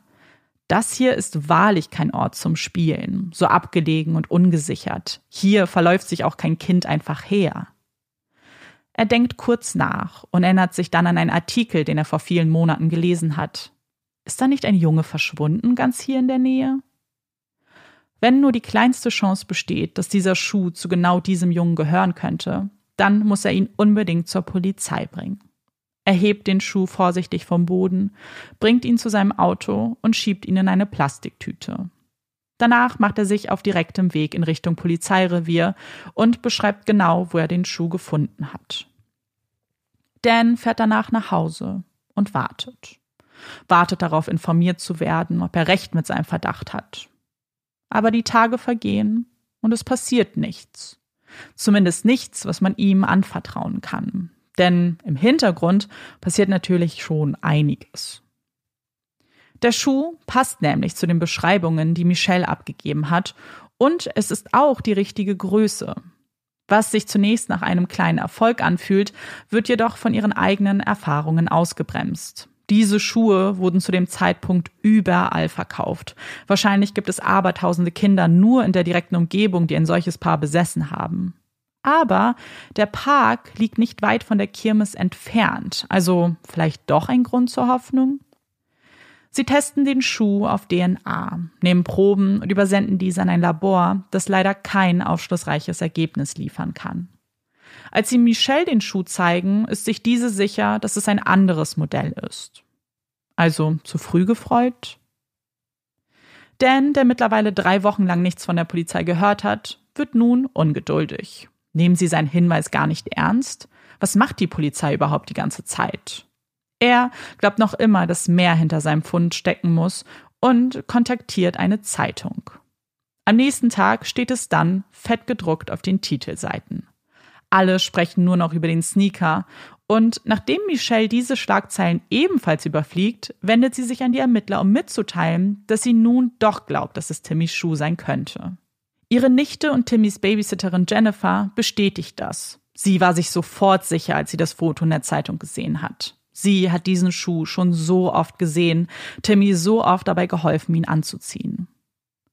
Der Schuh wird also erneut überprüft. Sie lassen sich ein anderes Paar von Timmys Schuhen aushändigen und vergleichen die Abnutzungen an der Sohle. Außerdem überprüfen sie die Modellnummer auf dem Schuhkarton, den Michelle noch aufbewahrt hat. Beide Versuche bringen jedoch keine Gewissheit. Sie durchsuchen das Gelände in der Hoffnung, vielleicht noch mehr Beweise zu finden, jedoch wieder ohne Erfolg. Sie stecken fest in einer Sackgasse, wissen einfach nicht mehr wohin mit den Ermittlungen. Im März 1992 übernimmt dann das FBI, welches zuvor schon unterstützend zur Seite stand, die Ermittlungen und fängt nochmal ganz von vorne an. Als erstes wieder bei Michelle. Bei diesem Gespräch hat sie Rechtsbeistand und wiederholt ihre zweite Version der Geschehnisse, erzählt, dass Timmy bei Ellen zurückgeblieben ist und dann verschwunden ist. Der FBI-Agent notiert, dass Michelle kühl wirkt und keinerlei Emotionen zeigt. Danach spricht er mit Michelles Familie und erfährt dann eine spannende Information, die er so aus der Ermittlungsakte nicht entnehmen konnte. Vor drei Jahren hatte Michelle bei einem Unternehmen ganz in der Nähe des abgelegenen Ortes gearbeitet, an dem man den Schuh gefunden hat. Sie kannte das Gelände also, soll dort ebenfalls öfter spazieren gegangen sein. Diesen Job hatte sie jedoch nicht angegeben, als man sie gezielt auf ihre Beschäftigung angesprochen hat. Interessant findet der Agent. Er wiederholt nicht nur die Verhöre, sondern beginnt nun auch mit einer neuen Suche. Im April 1992 scharen wieder riesige Teams von Polizisten und Polizistinnen aus und untersuchen den Park, den auch Dan O'Malley durchquert hat. Schnell machen sie eine erste Entdeckung. Nur circa 46 Meter entfernt vom Fundort des Sneakers finden sie den zweiten Schuh. Dieser wird gesichert und schürt neue Hoffnung, vielleicht jetzt doch noch mehr finden zu können, auch wenn natürlich die Frage im Raum steht, warum man diesen nicht schon viel früher gefunden hat. Die Teams streifen durch das Gelände und befinden sich hauptsächlich auf der Seite, auf der man bereits erste Erfolge verbuchen konnte. Bis einige der Beamten entscheiden, auf die andere Straßenseite umzuziehen. Und dann, zwei Stunden nachdem die Suche begonnen hat, fällt ihr Blick auf etwas Erschreckendes. Es ist ein kleiner Schädel und etwa zehn menschliche Knochen, die sie sichern. Außerdem finden sie Überreste von Kleidung, ein Kissenbezug, ein Ninja Turtles Ballon und eine blau-weiß gemusterte Decke, die etwa drei bis sechs Meter von den Knochen entfernt liegt, vor. Obwohl die Größe des Schädels bereits ein flaues Gefühl in ihren Mägen ausbreitet, können sie natürlich nicht mit Gewissheit davon ausgehen, dass es sich hier um Timmys Überreste handelt. Das müsste nun von einem Medical Examiner überprüft werden. Als dieser die Knochen analysiert, hält er fest, dass ein Todeszeitpunkt und eine Todesursache nicht mehr festzustellen sind. Die Überreste zeigen jedoch keinerlei Spuren von Gewalteinwirkungen. Dennoch entscheidet der MI, dass es sich hierbei um einen Mord gehandelt hat. Und bald darauf herrscht auch traurige Gewissheit denn anhand der Zähne kann jetzt mit Sicherheit bestätigt werden, dass es sich hierbei um Timmy handelt. Als man Michelle mit dem Fund konfrontiert, zeigt sie sich wieder eiskalt. Es scheint sie gar nicht mitzunehmen, so das Empfinden der Beamten. Als man ihr die gefundenen Kissenbezüge und die Decke präsentiert, gibt sie zu Protokoll, diese nicht wiederzuerkennen. Auch Freunde und Familie bestätigen, diese noch nie zuvor gesehen zu haben. Die Beweisstücke werden auf DNA untersucht, man findet jedoch keine Spuren darauf. Obwohl die Protokolle mal wieder angeben, dass Michelle kühl und abgeklärt reagiert hat, sieht das ihre Familie ganz anders. Als sie Linda unter Tränen erzählt, dass Timmy tot ist, schafft sie es kaum, Michelle zu beruhigen. Linda selbst ist ein Stück weit erleichtert. Sie haben jetzt ein Jahr lang den Atem angehalten, haben für Timmy gebetet, so sehr gehofft und jetzt haben sie wenigstens Gewissheit. Jetzt wissen sie, dass es Timmy gut geht, dass er jetzt bei Gott ist. Als Jennifer den Anruf erhält und gebeten wird, zu Michelle zu kommen, denkt sie, dass sie Timmy gefunden haben. Endlich. Endlich kann sie ihren kleinen Mann in die Arme schließen, kann ihn knuddeln, bis er umfällt, kann sein Lachen hören, dieses unglaublich ansteckende Lachen. Sie würde ihm alles kaufen, was er will, und vor allem würde sie ihn nie wieder loslassen. Aber als Jennifer durch die Tür tritt, Michelles Verzweiflung sieht und dort kein Timmy steht, verfliegt die Hoffnung. Sie ahnt, was das bedeutet, bricht zusammen, als sie die Worte hört, die alles verändern würden. Er kann nicht tot sein. Er war ein Kind, fünf Jahre alt. Das ist unmöglich. In was für einer Welt leben Sie, dass das möglich ist? Im Mai 1992 wird Timmy dann begraben. Es ist ein winzig kleiner weißer Sarg, der in die Erde gelassen wird. Michelle muss von ihren Eltern gestützt werden, kann keinen Schritt ohne ihre Unterstützung gehen. Die ganze Gemeinde trauert, ist erfüllt mit tiefem Schmerz, aber auch der Angst, was das nun bedeutet. Schließlich war das hier ein Mord. Welcher grausame Mensch wäre dazu in der Lage? Es ist diese Frage, die das FBI und die Ermittler natürlich auch beschäftigt und durch ihre kurze Liste von Verdächtigen blicken lässt. Ganz oben steht Michelle. Darunter hatte für kurze Zeit auch ihr mittlerweile Ex-Freund Bruno gestanden. Der Grund dafür war etwas kurios. An dem Tag, als man Timmys Überreste gefunden hat, erreichte die Beamten ein Brief, in dem stand, dass Bruno für den Tod verantwortlich sei und der oder die Verfasserin sich so sicher ist, weil Bruno ihn oder sie überzeugen wollte, ihm dabei zu helfen. In dem Brief wird Michelles Name mehrmals falsch geschrieben, statt mit zwei L nur mit einem. Und das finden die Ermittler ziemlich verdächtig, denn sie glauben, dass Michelle diesen Brief geschrieben hat, um A von sich selbst abzulenken und B sich an dem Freund zu rächen, der mit der Polizei kooperiert hat. Der Brief wird auf DNA und Fingerabdrücke untersucht, bringt jedoch keine Ergebnisse. Trotzdem bestätigt es ihr Gefühl, dass Michelle die wahre Täterin ist. Dabei haben sie nicht einen einzigen Beweis für ihre Vermutungen. Sie haben ihr Haus und den Wagen auf Blutspuren untersucht und nichts gefunden. Sie haben ihre Finanzen überprüft, um ein Motiv herzustellen, ebenfalls ohne Erfolg. Es gibt keine DNA an irgendeinem Beweisstück, kein Geständnis, keine Zeugen oder Zeuginnen für die Tat, rein gar nichts. Und doch hält es die Öffentlichkeit nicht davon ab, eine Hexenjagd zu veranstalten. Mittlerweile berichtet auch die Presse schamlos von dem Verdacht gegen Michelle, schreibt darüber, dass sie zwei Polygraphentests nicht bestanden hätte druckt Fotos von ihrem Urlaub in den Bahamas ab, analysiert jedes aufgezeichnete Interview von ihr bis ins kleinste Detail, um danach zu entscheiden, ob sie auch traurig genug war und wie eine gute Mutter reagiert und gehandelt hat. Im Gericht der öffentlichen Meinung reicht das alles vielleicht für einen Schuldspruch. Vor einem richtigen Gericht sieht das etwas anders aus. Und das mussten die Ermittler, die immer wieder versucht haben, einen Staatsanwalt dazu zu bringen, die Anklage gegen Michelle in die Wege zu leiten, am eigenen Leib erfahren. Sie sind gescheitert. Jedes einzelne Mal wurden sie mit der Erklärung von dann geschickt, dass ihre Ermittlungen keine aussagekräftigen Beweise oder Indizien produziert hätten. Und so wandert die Akte immer mehr in den Hintergrund, wird geschlossen, auf ein Regal befördert und offiziell zu einem Cold Case. Dass dieser Fall scheinbar nicht zu lösen ist, ist nicht nur für die Ermittler frustrierend, auch Michelle wünscht sich nichts sehnlicher, als dass jemand zur Rechenschaft gezogen wird. Denn solange dies nicht der Fall ist, sind alle Augen auf sie gerichtet, ob nun angeklagt oder nicht. Und das betrifft nicht nur Michelle, sondern auch ihre ganze Familie bekommt dies deutlich zu spüren. Jennifer wird auf dem Schulhof hinterhergerufen, dass ihre Tante eine Babykillerin sei. Sie versucht wegzuhören, es zu ignorieren, den Worten, von denen sie überzeugt ist, dass sie reine Lügen sind, keine Beachtung zu schenken.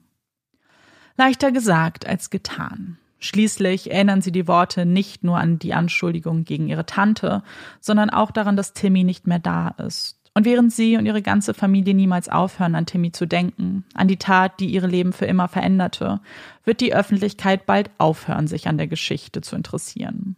Ohne neue Erkenntnisse, ohne neue Schlagzeilen wird Timmys Foto bald aus den Köpfen verdrängt, um Platz zu machen für aktuellere Geschehnisse. Damit kehrt auch ein wenig Ruhe in Michelles Leben ein, nachdem diese entschieden hat, zu ihrem Bruder in die kleine Stadt Woodwich zu ziehen, um etwas Abstand zu gewinnen. Jetzt wird sie nicht mehr von der Presse bei jedem Schritt kritisch beäugt, kann vielleicht endlich durchatmen. Das war zumindest die Hoffnung. Die Realität sieht anders aus. Denn Michelle hat unglaubliche Angst, erzählt sie ihrem Bruder. Angst vor einer Person, die ihr auflauert. Ein Stalker, erklärt sie nervös. Ihr scheint jemand bis hierher gefolgt zu sein. Eine Person mit ganz schlechten Absichten. Ihr Bruder nimmt diese Sorgen ernst, fragt sich, ob sie möglicherweise ein Symptom der vergangenen Jahre sein könnten. Schließlich hatten diese Michelle auf eine ganz schöne Belastungsprobe gestellt. Oder gibt es wirklich jemanden, der es auf sie abgesehen hat? Als Michelles Bruder im Januar 1994 von der Arbeit nach Hause kommt, sieht er, wie Michelles Wagen mit laufendem Motor vor seinem Haus geparkt steht. Die Tür steht offen. Als er einen Blick hineinwirft, stellt er fest, dass sich die Wertsachen seiner Schwester immer noch im Inneren befinden. Sein Kopf beginnt zu rattern, die Gedanken schwirren unkontrolliert umher und werden zu blanker Panik. Hatte Michelle recht? War jemand hinter ihr her und hatte sie jetzt entführt? Als er sich umblickt und Michelle nirgends auffinden kann, eilt er sofort zum Telefonhörer und verständigt noch in diesem Augenblick die Polizei, um Michelle als vermisst zu melden. Ihre Familie macht sich die größten Sorgen um sie, vermutet, dass möglicherweise die gleiche Person hinter dieser Tat steckt, die auch Timmy getötet hat. Was, wenn er oder sie Michelle jetzt auch etwas antut? Am nächsten Tag klingelt das Telefon im Haus von Michelles Bruder. Es ist Michelles verängstigte Stimme, die durch den Hörer klingt und schildert, was gestern passiert ist. Sie wurde entführt, wurde jetzt freigelassen und ist in Detroit. Detroit? Warum hatte man sie in die neun Stunden entfernte Großstadt gebracht? Es waren zwei FBI-Agents, fährt Michelle fort. Die haben sie angesprochen und einfach mitgenommen, gegen ihren Willen. Sie haben ihr gedroht, gesagt, sie würde jetzt dafür bezahlen, dass sie über Timmys Fall gesprochen hat. Zwei Wochen nach Michelles Entführung findet ihr Bruder eine Visitenkarte des FBI an seiner Haustür vor. Auf ihr steht geschrieben, It's not over yet. Es ist noch nicht vorbei. Das sind natürlich ganz schön krasse Vorwürfe, die das FBI so nicht auf sich sitzen lassen möchte. Schon nachdem man ihnen von Michelles Geschichte berichtet hatte, haben sie Ermittlungen aufgenommen, um den Wahrheitsgehalt zu überprüfen. Jetzt untersuchen sie auch die Visitenkarte und sind sich mehr als sicher, dass dies reine Fiktion ist und sie das auch beweisen können. Zum einen haben sie festgestellt, dass der Anruf, den Michelle tätigte, von einer Greyhound-Busstation kam. Als man dann das Unternehmen um Auskünfte bittet, stellen diese fest, dass ein Busticket von New Jersey bis Detroit auf den Namen Michelle Ludzinski gebucht wurde. Das ist aber noch nicht alles. Die Visitenkarte ist eine Fälschung. Der Name des Agents, der dort vermerkt ist, existiert nicht. Also muss jemand diese ja in Auftrag gegeben haben. Sie kontaktieren alle umliegenden Copyshops und finden tatsächlich den Laden, der die Visitenkarte angefertigt hat und sich noch gut daran erinnert. Name der Kundin Michelle. Damit sieht es nicht gut aus für Michelle, die das auch zu ahnen scheint und zugibt, die Entführung nur inszeniert zu haben. Sie erklärt, dass sie Angst vor ihrem Stalker hatte und wusste, dass die Polizei sie nicht ernst nehmen würde, bis etwas passiert. Sie wollte niemandem etwas Böses, sie wollte nur etwas Aufmerksamkeit. Und die bekommt sie, wenn auch nicht von der Polizei, sondern von der Öffentlichkeit, die wieder alle Augen auf sie richtet und diese unglaubliche Geschichte förmlich aufsaugt. Genau wie ihre Familie sie schockiert anblickt, als sie die Wahrheit erfahren. Sie sind sauer, können nicht glauben, dass Michelle ihnen so etwas angetan hat. Sie hatten Angst um sie, haben sich Sorgen gemacht. Wie konnte sie so leichtfertig mit ihren Emotionen spielen? Jennifer hat eine eigene Erklärung für das Handeln ihrer Tante. Sie denkt an die letzten Jahre, daran, dass sie beschuldigt wurde, ein Kind getötet zu haben. So etwas traumatisiert einen Menschen. Und man weiß ja, dass Trauma zu allerlei Verhalten führen kann, das man von außen vielleicht nicht versteht. Die Ermittler in diesem Fall haben eine andere Theorie. Die glauben, dass das ein Ablenkungsmanöver war. Für sich, aber auch für ihren Freund, der sich gerade mitten in Schwierigkeiten befindet. Dieser ist Polizist und hatte, nachdem Michelle ihn von ihrem Stalker erzählt hat, die Datenbank auf das von ihr genannte Autokennzeichen überprüft. Es war ein kleiner Gefallen mit großen Konsequenzen. Denn sowas geht natürlich gar nicht, staatliche Mittel für private Anliegen zu missbrauchen. Es ist natürlich aufgeflogen und das könnte ihn jetzt seinen Job kosten. Die Ermittler glauben, dass Michelle das mit ihrer Aktion vermeiden wollte. Ungestraft bleibt Michelle natürlich nicht, ganz egal, was ihre Motivation für diese Tat war. Sie wird zu sechs Monaten Hausarrest und einer drei Jahre langen Bewährung verurteilt. Außerdem legt man ihr nahe, sich in Psychotherapie zu begeben. Die nächsten Jahre verlaufen ruhig für Michelle bis sie 1997 schwanger mit ihrem zweiten Kind wieder vor Gericht steht. diesmal wegen Diebstahls. Sie hatte bei ihrem Arbeitsplatz einen Laptop mitgehen lassen und diesen dann ihrem Freund zu Weihnachten geschenkt. Als dieser mitbekommen hat, dass der Laptop gestohlen ist, meldete er das sofort der Polizei. Diese nahm Michelle fest und brachte sie für 24 Stunden ins Gefängnis. Danach wurde sie zu vier Monaten Hausarrest und weiteren drei Jahren Bewährung verurteilt. Die Beziehung zu diesem Partner endet kurz danach und 2001 entscheidet sich Michelle nach Minnesota zu ziehen, um dort einen Neuanfang zu wagen. Sie lernt einen neuen Mann kennen, verliebt sich in ihn und wird ein weiteres Mal schwanger. Die beiden heiraten und gründen mit den nun zwei Kindern die Familie, die sich Michelle lange gewünscht hat. Endlich scheint es für sie bergauf zu gehen. Zumindest für die nächsten zwei Jahre. Danach endet auch diese Beziehung und Michelle sieht sich wieder mal ganz alleine zurückbleiben. Gut, ganz alleine ist sie nicht, denn in der ganzen Zeit, trotz der vielen Tiefen, steht ihre Familie fest an ihrer Seite. Und dieser möchte sie wieder etwas näher sein und entscheidet sich nach Florida zu ziehen. Sie kauft ein kleines Haus, bezieht es mit ihren zwei Kindern und richtet sich ein Heim ein, mit dem Ziel, es auch alleine zu schaffen und für sie da zu sein. Ein Bild von Timmy hängt dabei zentral im Eingangsbereich. Schließlich sollen die zwei Kleinen niemals vergessen, dass sie noch einen großen Bruder haben, der von oben auf sie aufpasst. Michelles Leben entschleunigt, doch im Leben der Menschen, die ihr nahestehen, passiert eine ganze Menge. Jennifer, ihre Nichte, zu der sie immer noch einen wahnsinnig engen Kontakt pflegt, kämpft nun schon seit längerer Zeit mit ihren eigenen Dämonen. Sie ist drogenabhängig, alleinerziehend mit zwei Kindern und mit der Gesamtsituation einfach nur noch überfordert. Ihre Familie steht hinter ihr, nimmt ihr Arbeit ab, so gut es geht, aber alle wissen, dass das auf Dauer auch keine Lösung sein kann. Michelle fleht sie regelrecht an, mit dem Drogenkonsum aufzuhören. Für sich, für ihre Gesundheit, aber vor allem für ihre Kinder. Sie informiert sich, findet eine Entzugsklinik ganz in der Nähe, die Jennifer aufsuchen könnte, um endlich von der Abhängigkeit loszukommen. Michelle würde sich in der Zwischenzeit um ihre Kinder kümmern, verspricht sie. Nach langem Hin und Her, Überlegungen und der Suche nach einer Alternative stimmt Jennifer letztlich zu ist dankbar für Michelles Angebot und bringt ihre zwei Töchter zu ihr, um danach in der Klinik aufgenommen zu werden. Es wird ein harter, steiniger Weg, das weiß Jennifer, aber er ist wert, gegangen zu werden, damit sie eine gute Mutter sein kann.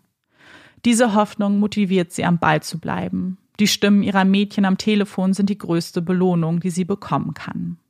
Als Jennifer eines Tages wieder zum Telefon greift und Michelles Nummer wählt, endet das Telefonat jedoch anders. Die Mädchen sind nicht mehr hier, berichtet Michelle.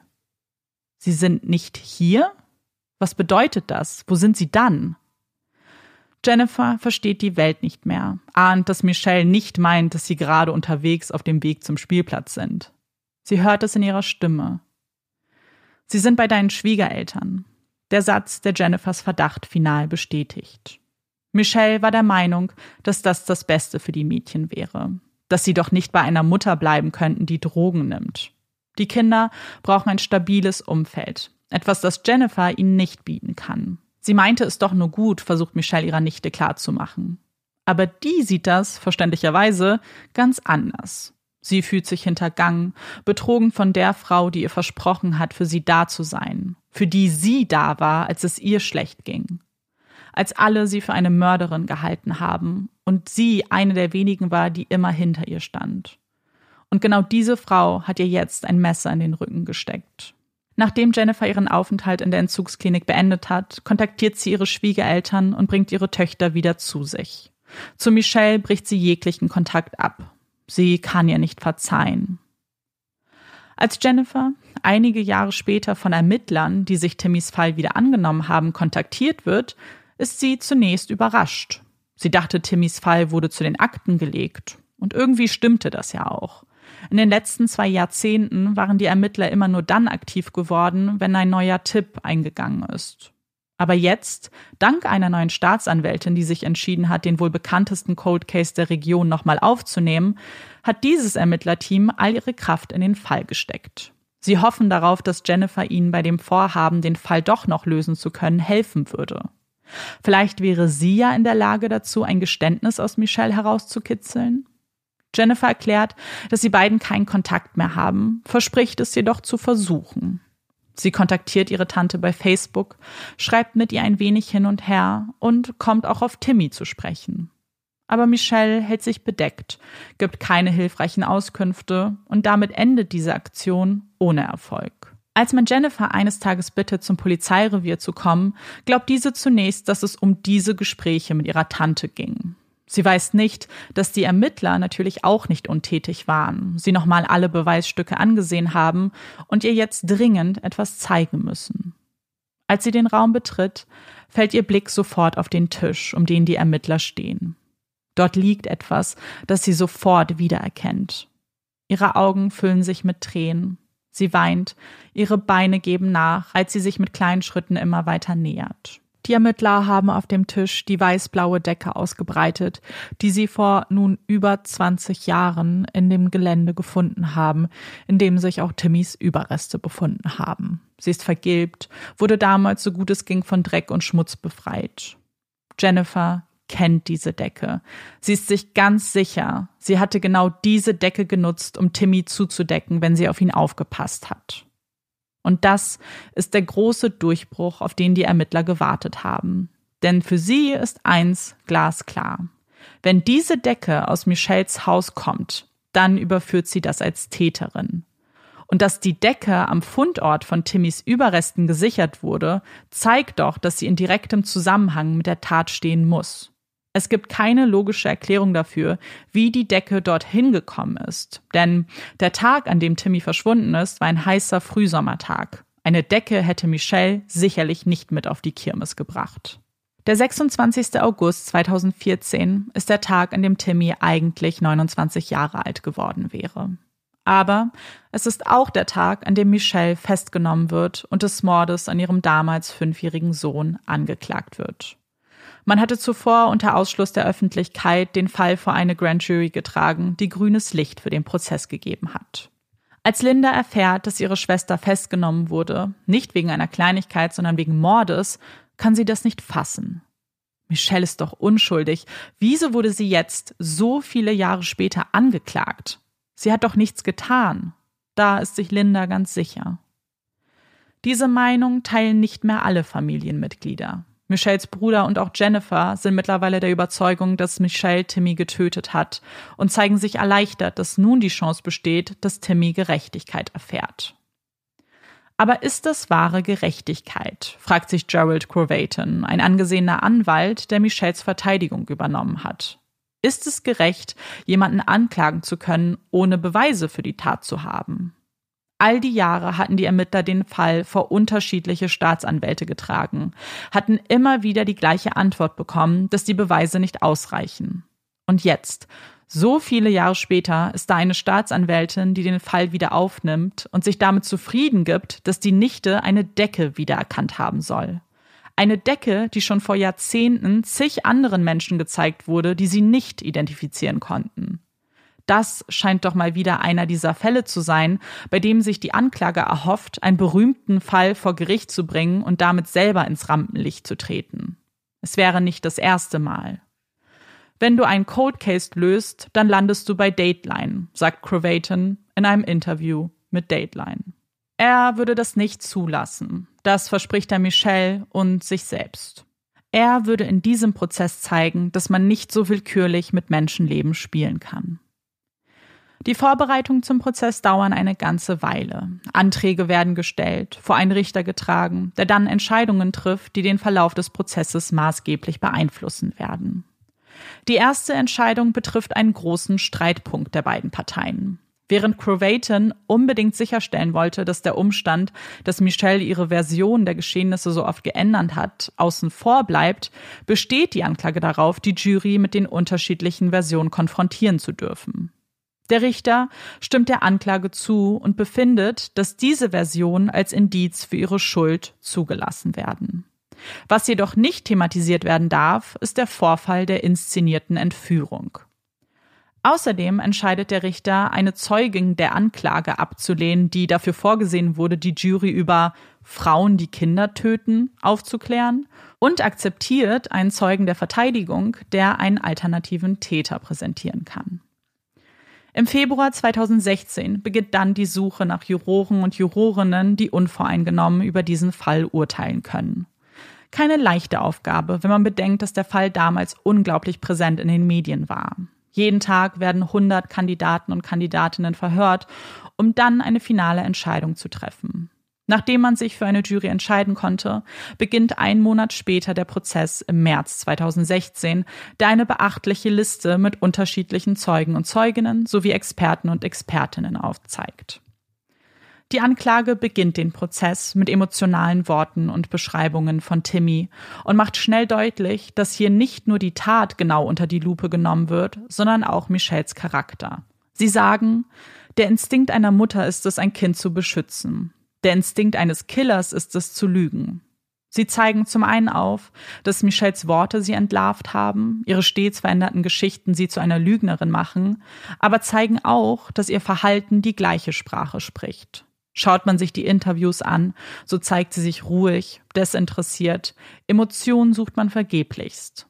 Eine Mitarbeiterin des FBI schildert außerdem, dass sie damals überhaupt nicht kooperiert hätte, als ob sie gar kein Interesse daran gehabt hätte, ihren Sohn wiederzufinden. Und es wäre ja nicht das erste Mal, dass Michelle ihrer Mutterrolle nicht gerecht wurde. Timmy hatte viele Abwesenheitstage in der Vorschule, kam dauernd zu spät, wurde zu Freunden oder Familie geschickt, damit Michelle ihrem Sozialleben nachgehen konnte. Denn genau das ist auch das Motiv, das sie sehen. Er war ihr zu einer Last geworden einer finanziellen Last, aber auch einer Einschränkung ihres Privatlebens.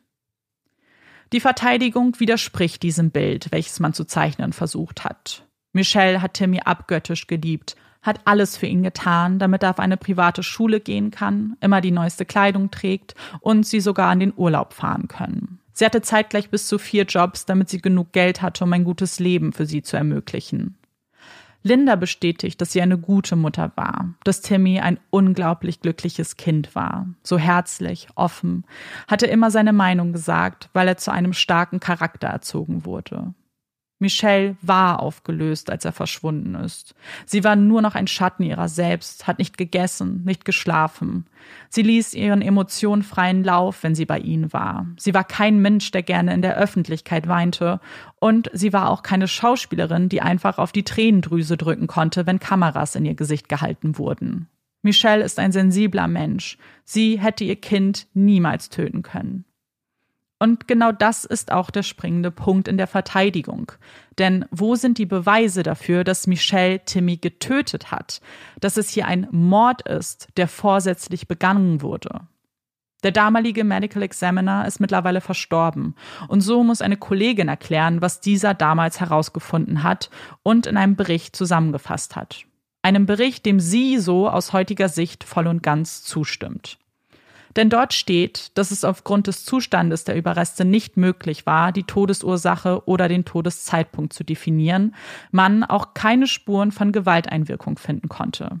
Wieso hielt es der MI aber dann für Mord? Das versucht sie der Jury nun zu erklären. Ein MI macht nicht nur eine Autopsie und interpretiert diese dann.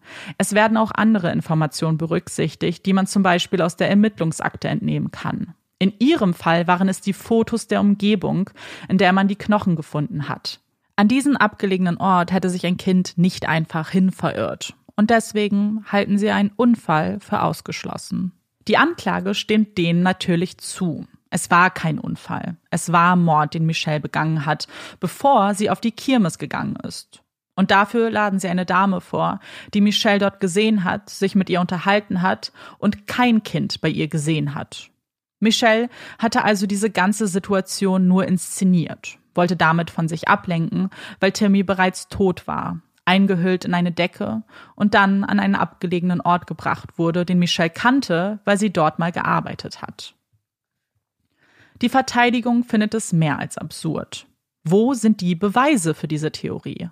Auf keinem Beweisstück, auch nicht auf der Decke, wurden DNA-Spuren von Michelle gefunden. In ihrem Auto und in ihrem Zuhause konnte man kein Blut von Timmy sichern, und auch hier gab es absolut keine andere Spur, die auf diese Tat hindeutet. Warum wird die Decke, die im wahrsten Sinn des Wortes vor der Jury ausgebreitet wird, so in den Fokus gelegt? Als man sie gesichert hat, hat man mehrere Familienmitglieder und Freunde befragt, die die Decke nicht erkannten. Jetzt, 25 Jahre später, lädt die Anklage Jennifer vor, die die Decke wiedererkennt. Und dabei hat doch genau die ein großes Motiv zu lügen, sich an Michelle zu rächen, weil diese versucht hat, ihr ihre Kinder wegzunehmen. Die Anklage konnte auch zwei andere Babysitterinnen ausfindig machen, die bestätigen, die Decke mal im Haus gesehen zu haben. Aber wie viel sind ihre Aussagen wert? Wie gut sind ihre Erinnerungen wirklich, wenn sie nur ein bis zweimal auf Timmy aufgepasst haben und das nun mehr als 25 Jahre her ist? Auf Fotos, die das Innere des Hauses zeigen, sieht man diese Decke nämlich nicht. Dafür viele andere mit ähnlichen Farben oder Mustern. Und was ist mit den Zeugen und Zeuginnen, die Michelle und Timmy damals auf der Kirmes gesehen haben? Auch diese werden vorgeladen, können aber keinen besonders starken Eindruck hinterlassen, weil sie sich nicht mehr erinnern können und zum Teil nur ihre Schilderung von damals verlesen. Aber es gibt sie. Sie waren damals sicher, Timmy gesehen zu haben. Und wenn Timmy auf der Kirmes war, dann stimmt die ganze Version der Anklage nicht. Dann war es nicht Michelle, sondern jemand anderes, der Timmy getötet hat. Und sie haben auch einen alternativen Täter, den sie der Jury vorstellen möchten. Damien aus Arizona nimmt Platz im Zeugenstand und erklärt, dass er glaubt, dass sein Freund die Tat begangen hat. Die beiden haben zusammen eine Bank ausgeraubt und waren danach gemeinsam im Gefängnis. Dort hatte ihm sein Freund von seinen schlimmen Taten berichtet und gestanden, dass er mal einen Jungen entführt, missbraucht und dann getötet hat. Das alles geschah in einem Park in der Nähe einer Veranstaltung. Damien hatte das damals auch der Polizei berichtet. Weil er jedoch gesagt hat, dass die Tat in einem anderen Bundesstaat passiert ist, konnte man die Zusammenhänge zwischen dieser Tat und Timmys Verschwinden nicht ziehen. Jetzt glaubt er, sich einfach im Bundesstaat geirrt zu haben und dass der Mann eigentlich Timmy meinte. Sein Freund, der hier des Mordes bezichtigt wird, wird ebenfalls vorgeladen, gibt jedoch an, nichts mit dem Verbrechen zu tun zu haben und dass Damien ihn lediglich beschuldigt, weil er sich rächen möchte. Damien hatte nämlich auch angegeben, dass er von diesem Mann sexuell missbraucht wurde. Nachdem die Jury 68 Zeugen und Zeuginnen gehört hat, den Closing Arguments und den Anweisungen des Richters gelauscht hat, werden diese zu ihren Beratungen verabschiedet. Diese beginnen am 12. Mai 2016 und die Jury bittet darum, nochmal drei Aufzeichnungen von Zeugenaussagen anhören zu dürfen. Am Freitag, den 13. Mai, prüfen sie diese dann. Alles ganz normale Routine in einem Prozess. Bis dann am Montag etwas Seltsames geschieht. Die Beratungen werden angehalten und der Richter spricht mit jedem einzelnen Jurymitglied getrennt voneinander. Am Tag darauf wird der Jury Foreman dann aus seinem Dienst entlassen und ein Ersatzjuror nimmt seinen Platz ein. Warum? Was der Grund für die plötzliche Änderung ist? Das erfährt die Öffentlichkeit zunächst nicht. Michelles Verteidigung sehr wohl, und die sind schockiert über den Vorfall. Wie sich herausgestellt hat, hat der Jury Foreman am Wochenende seine eigenen Ermittlungen angestellt und nach den FBI-Akten von damals gegoogelt. Ein anderes Jurymitglied hatte dies sofort dem Richter gemeldet, der daraufhin geprüft hat, ob das die Beratungen in irgendeiner Weise beeinflusst hätte. Das muss es doch, plädiert die Verteidigung und fordert ein Mistrial. Der Richter widerspricht. Die anderen Mitglieder haben nicht den Anschein gemacht, dass sie davon beeinflusst wurden. Die Beratungen gehen also weiter und einen Tag später, am 18. Mai, folgt dann das Urteil.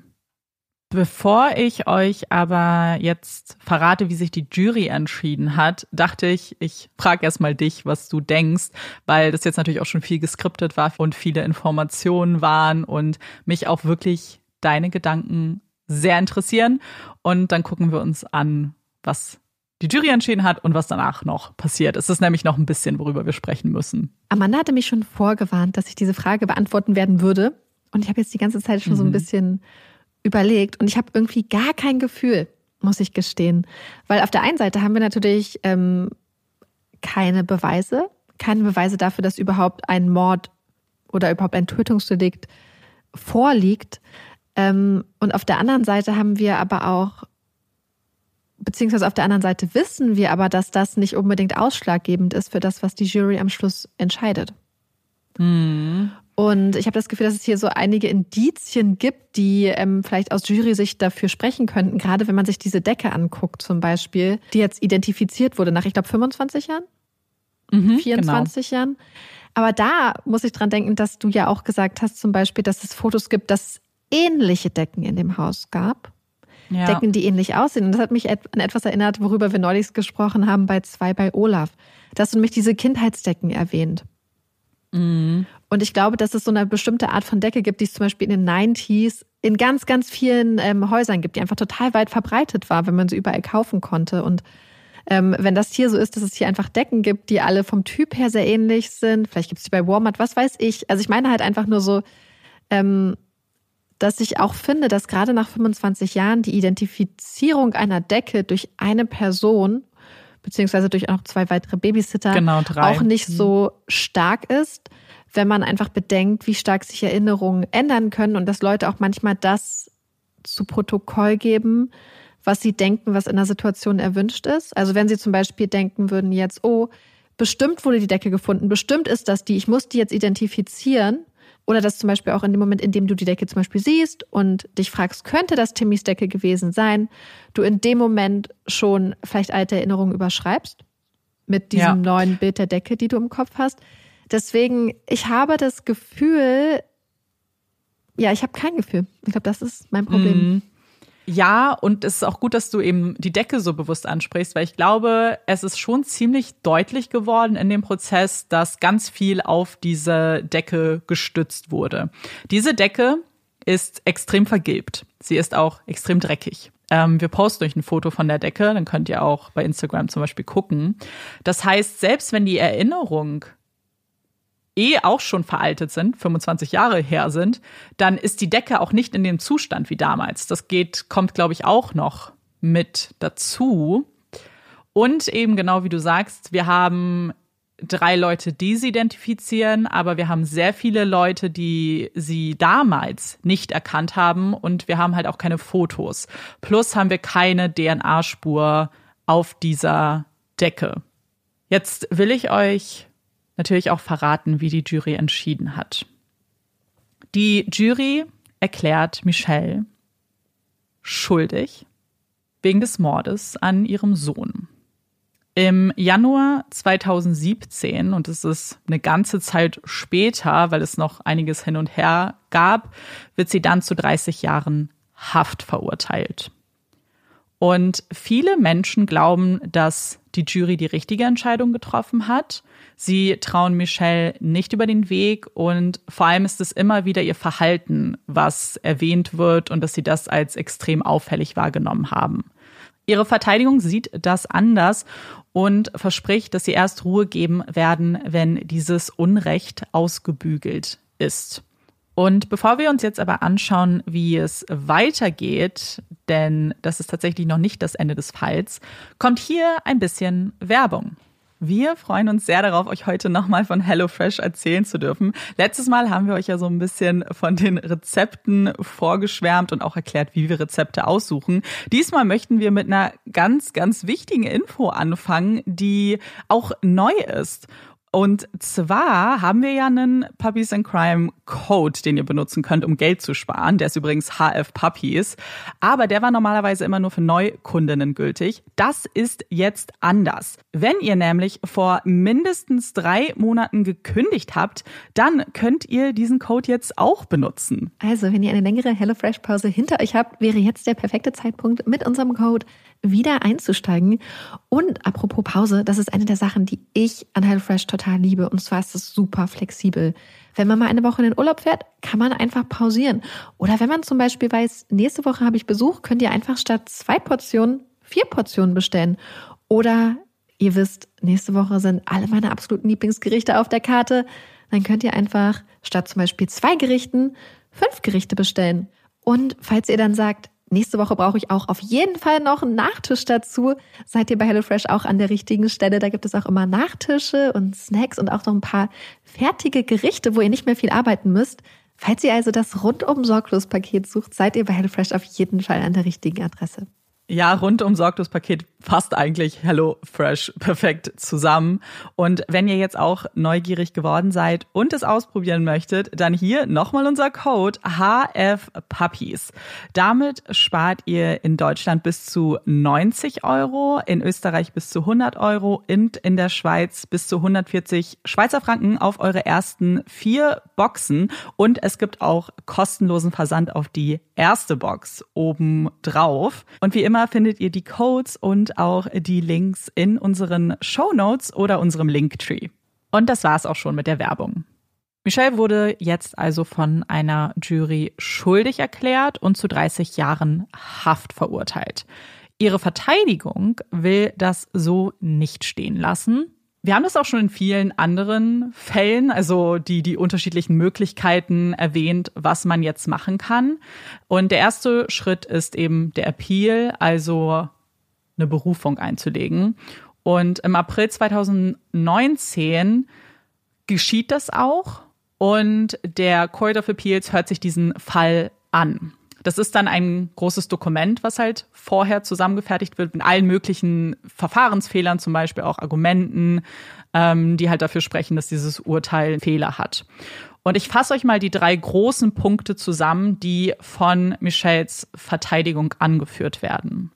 Der erste betrifft die Absprachen bei der Jury beziehungsweise die Taten des Juryformans. Die Verteidigung sagt nämlich, dass es einen Mistrial hätte geben müssen. Der zweite Punkt ist, dass sie sagen, dass die Anklage sich zu lange Zeit gelassen hat mit der Anklage. Es sind ja eben 25 Jahre und dass das eben nachteilig für Michelle wäre, was wir ja zum Beispiel auch an den Zeugen und Zeuginnen gesehen haben, die eingeladen wurden, um zu bestätigen, dass Timmy auf der Kirmes war. Und der dritte und ich glaube der größte Punkt ist, ist, dass es keine Beweise seitens der Anklage dafür gibt, dass sie den vorsätzlichen Mord begangen hat. Und diesem Appeal wird nicht stattgegeben. Das kann ich schon mal so sagen. Ähm, es gibt dann eine Begründung dafür. Und zwar sagt man, dass sie erstmal keinerlei Formfehler finden konnten. Also was jetzt den Mistrial angeht, verstehen sie die Entscheidung des Richters und sie erklären auch, dass die Anklage ja nicht absichtlich so lange gewartet hat, sondern eben weil es eine neue Erkenntnis gab. Und da sprechen wir wieder mal von der Decke. Bei dem dritten Punkt haben sie tatsächlich gehadert. Sie bestätigen, dass es der Anklage nicht gelungen ist, konkrete Beweise oder Indizien anzuführen, ähm, dafür, dass es hier eine vorsätzliche Tat war. Sie finden es jedoch glaubhaft, dass eine Jury das Verstecken der Leiche als Indiz für den vorsätzlichen Mord akzeptiert hat. Das heißt, dieser erste Appeal war nicht von Erfolg gekrönt und man hat aber natürlich jetzt noch weitere Chancen. Und der nächste Schritt, den Michelles Verteidigung geht, ist jetzt hoch zum New Jersey Supreme Court. Und auch da werden wieder Anträge gestellt. Man listet wieder die Fehler beziehungsweise Probleme ähm, im Prozess, im Urteil auf. Und das wird dann von Richtern überprüft. In New Jersey gibt es insgesamt sieben Richter am Supreme Court und die entscheiden auch, diesen Fall erstmal zu akzeptieren. Was dann aber passiert ist, dass einer der Richter sich entschuldigt von diesem Fall und zurücktritt, weil er zur Zeit der Tat im Büro der Staatsanwaltschaft gearbeitet hat und damit indirekt eben auch Berührungen mit dem Fall hatte. Das bedeutet, in diesem Fall werden nur sechs Richter über das Schicksal von Michelle entscheiden. Und wir haben hier eigentlich wieder die gleichen Argumente wie zuvor. Es wird wieder der Mistrial angeführt und auch die Dauer äh, der Anklage, beziehungsweise dass so viele Jahre vergangen sind. Aber es gibt noch einen zusätzlichen Antrag, den die Verteidigung stellt. Und zwar ist das ähm, das sogenannte JNOV. Das steht für Judgment Notwithstanding the Verdict. Hast du davon schon mal gehört, Marike? Nein. Also bestimmt hat man das schon mal gelesen ja. wahrscheinlich, aber ich habe mich noch nie damit auseinandergesetzt. Ich auch nicht, ähm, zumindest nicht bewusst. Äh, habe ich eigentlich nirgends gelesen, dass das mal so gefordert wurde. Es ist aber wirklich eine sehr, sehr spannende Besonderheit des US-amerikanischen Rechtssystems, und ich werde das jetzt ein bisschen laienhaft erklären, eigentlich ist es sogar relativ einfach, was da gefordert wird. Und zwar fordert Michels Verteidigung, dass ein Gericht, also hier das Supreme Court, sich den Fall nochmal anschaut, wie ein winzig kleiner Prozess, und dass sie eine neue Entscheidung treffen. Und diese Entscheidung übertrumpft die Entscheidung einer Jury. Und danach gibt es keinen Prozess mehr, das ist das neue Urteil. Und diese Möglichkeit gibt es eben für den Fall völlig unverständlicher Juryentscheidungen. Also es ist so eine Art Sicherheitsnetz des Jurysystems, dass eben man die Möglichkeit hat, das dann nochmal hoch zu eskalieren, wenn man das Gefühl hat, sage ich jetzt mal, dass die Entscheidung falsch ist, aber es ist natürlich nicht ein Gefühl. Es geht hier nicht darum zu sagen, oh, ich denke, die Jury hat falsch entschieden, sondern es gibt bestimmte Dinge, die erfüllt sein müssen und es muss eben Fakten dafür geben, dass die Entscheidung falsch ist. Ein Beispiel für so einen Fall, ähm, das auch immer wieder angeführt wird und auch hier zutreffend ist, ist zum Beispiel, dass die Jury einen Umstand als Fakt akzeptiert hat ohne dass die Anklage einen Beweis oder ein Indiz dafür präsentiert hat. Also in diesem Fall hier, sie haben akzeptiert, dass es ein vorsätzlicher Mord war, aber die Anklage hat den Vorsatz gar nicht bewiesen oder auch ein Indiz dafür überhaupt gezeigt. Das sagt zumindest Michels Verteidigung. Ganz wichtig, das geht nur, wenn jemand schuldig erklärt wurde, dann kann man eben diesen Antrag stellen. Wenn aber jemand von einer Jury freigesprochen wurde, dann geht das nicht andersrum, weil dann sind wir wieder in dieser Double Jeopardy Regelung. Das heißt, jemand darf nicht zweimal des gleichen Verbrechens beschuldigt werden. Und das schauen sich jetzt also der Supreme Court an. Die sechs Richter sollen zum einen entscheiden, ob es Formfehler gab, aber sie sollen eben auch diesen Antrag auf Judgment notwithstanding the verdict prüfen. Und das Gericht entscheidet einstimmig, dass sie keine Formfehler finden können. Aber bei dieser JNOV-Motion ist die Entscheidung 3 zu 3 also unentschieden, was hierbei jedoch bedeutet, dass das Urteil bestehen bleibt. Michels Verteidigung hat jetzt das Gefühl, dass sie eigentlich ganz nah an einem Durchbruch sind, weil sie haben ja schon drei Richter überzeugen können. Und jetzt fordern sie etwas, was wirklich super selten genehmigt wird. Und zwar bitten sie den Supreme Court darum, einen Richter vom Appellate Court ausleihen zu dürfen, weil sie sagen, dass Michelle das Recht haben muss, vor sieben Richtern auszusagen. Und der eine wurde ja nur entschuldigt, weil er eben Berührungspunkte mit dem Fall hatte, sonst wären es ja auch sieben. Das wird sehr lange geprüft, es werden viele Dokumente eingereicht und am Ende stimmen sie zu, dass man jetzt einen Richter ausleiht und dass es jetzt wieder ein Gericht von sieben Richtern gibt und die prüfen jetzt nochmal, ob man sich dem Fall annehmen möchte, also ob Michelle eine zweite Chance bekommt. Und die Entscheidung fällt am Ende vier zu drei aus. Und zwar wird entschieden, dass man sich den Fall nochmal anguckt. Also alles nochmal von vorne. Die Anträge werden nochmal gestellt, die Dokumente, alles wird neu geprüft und jetzt schauen sich eben sieben Richter alles nochmal von vorne an.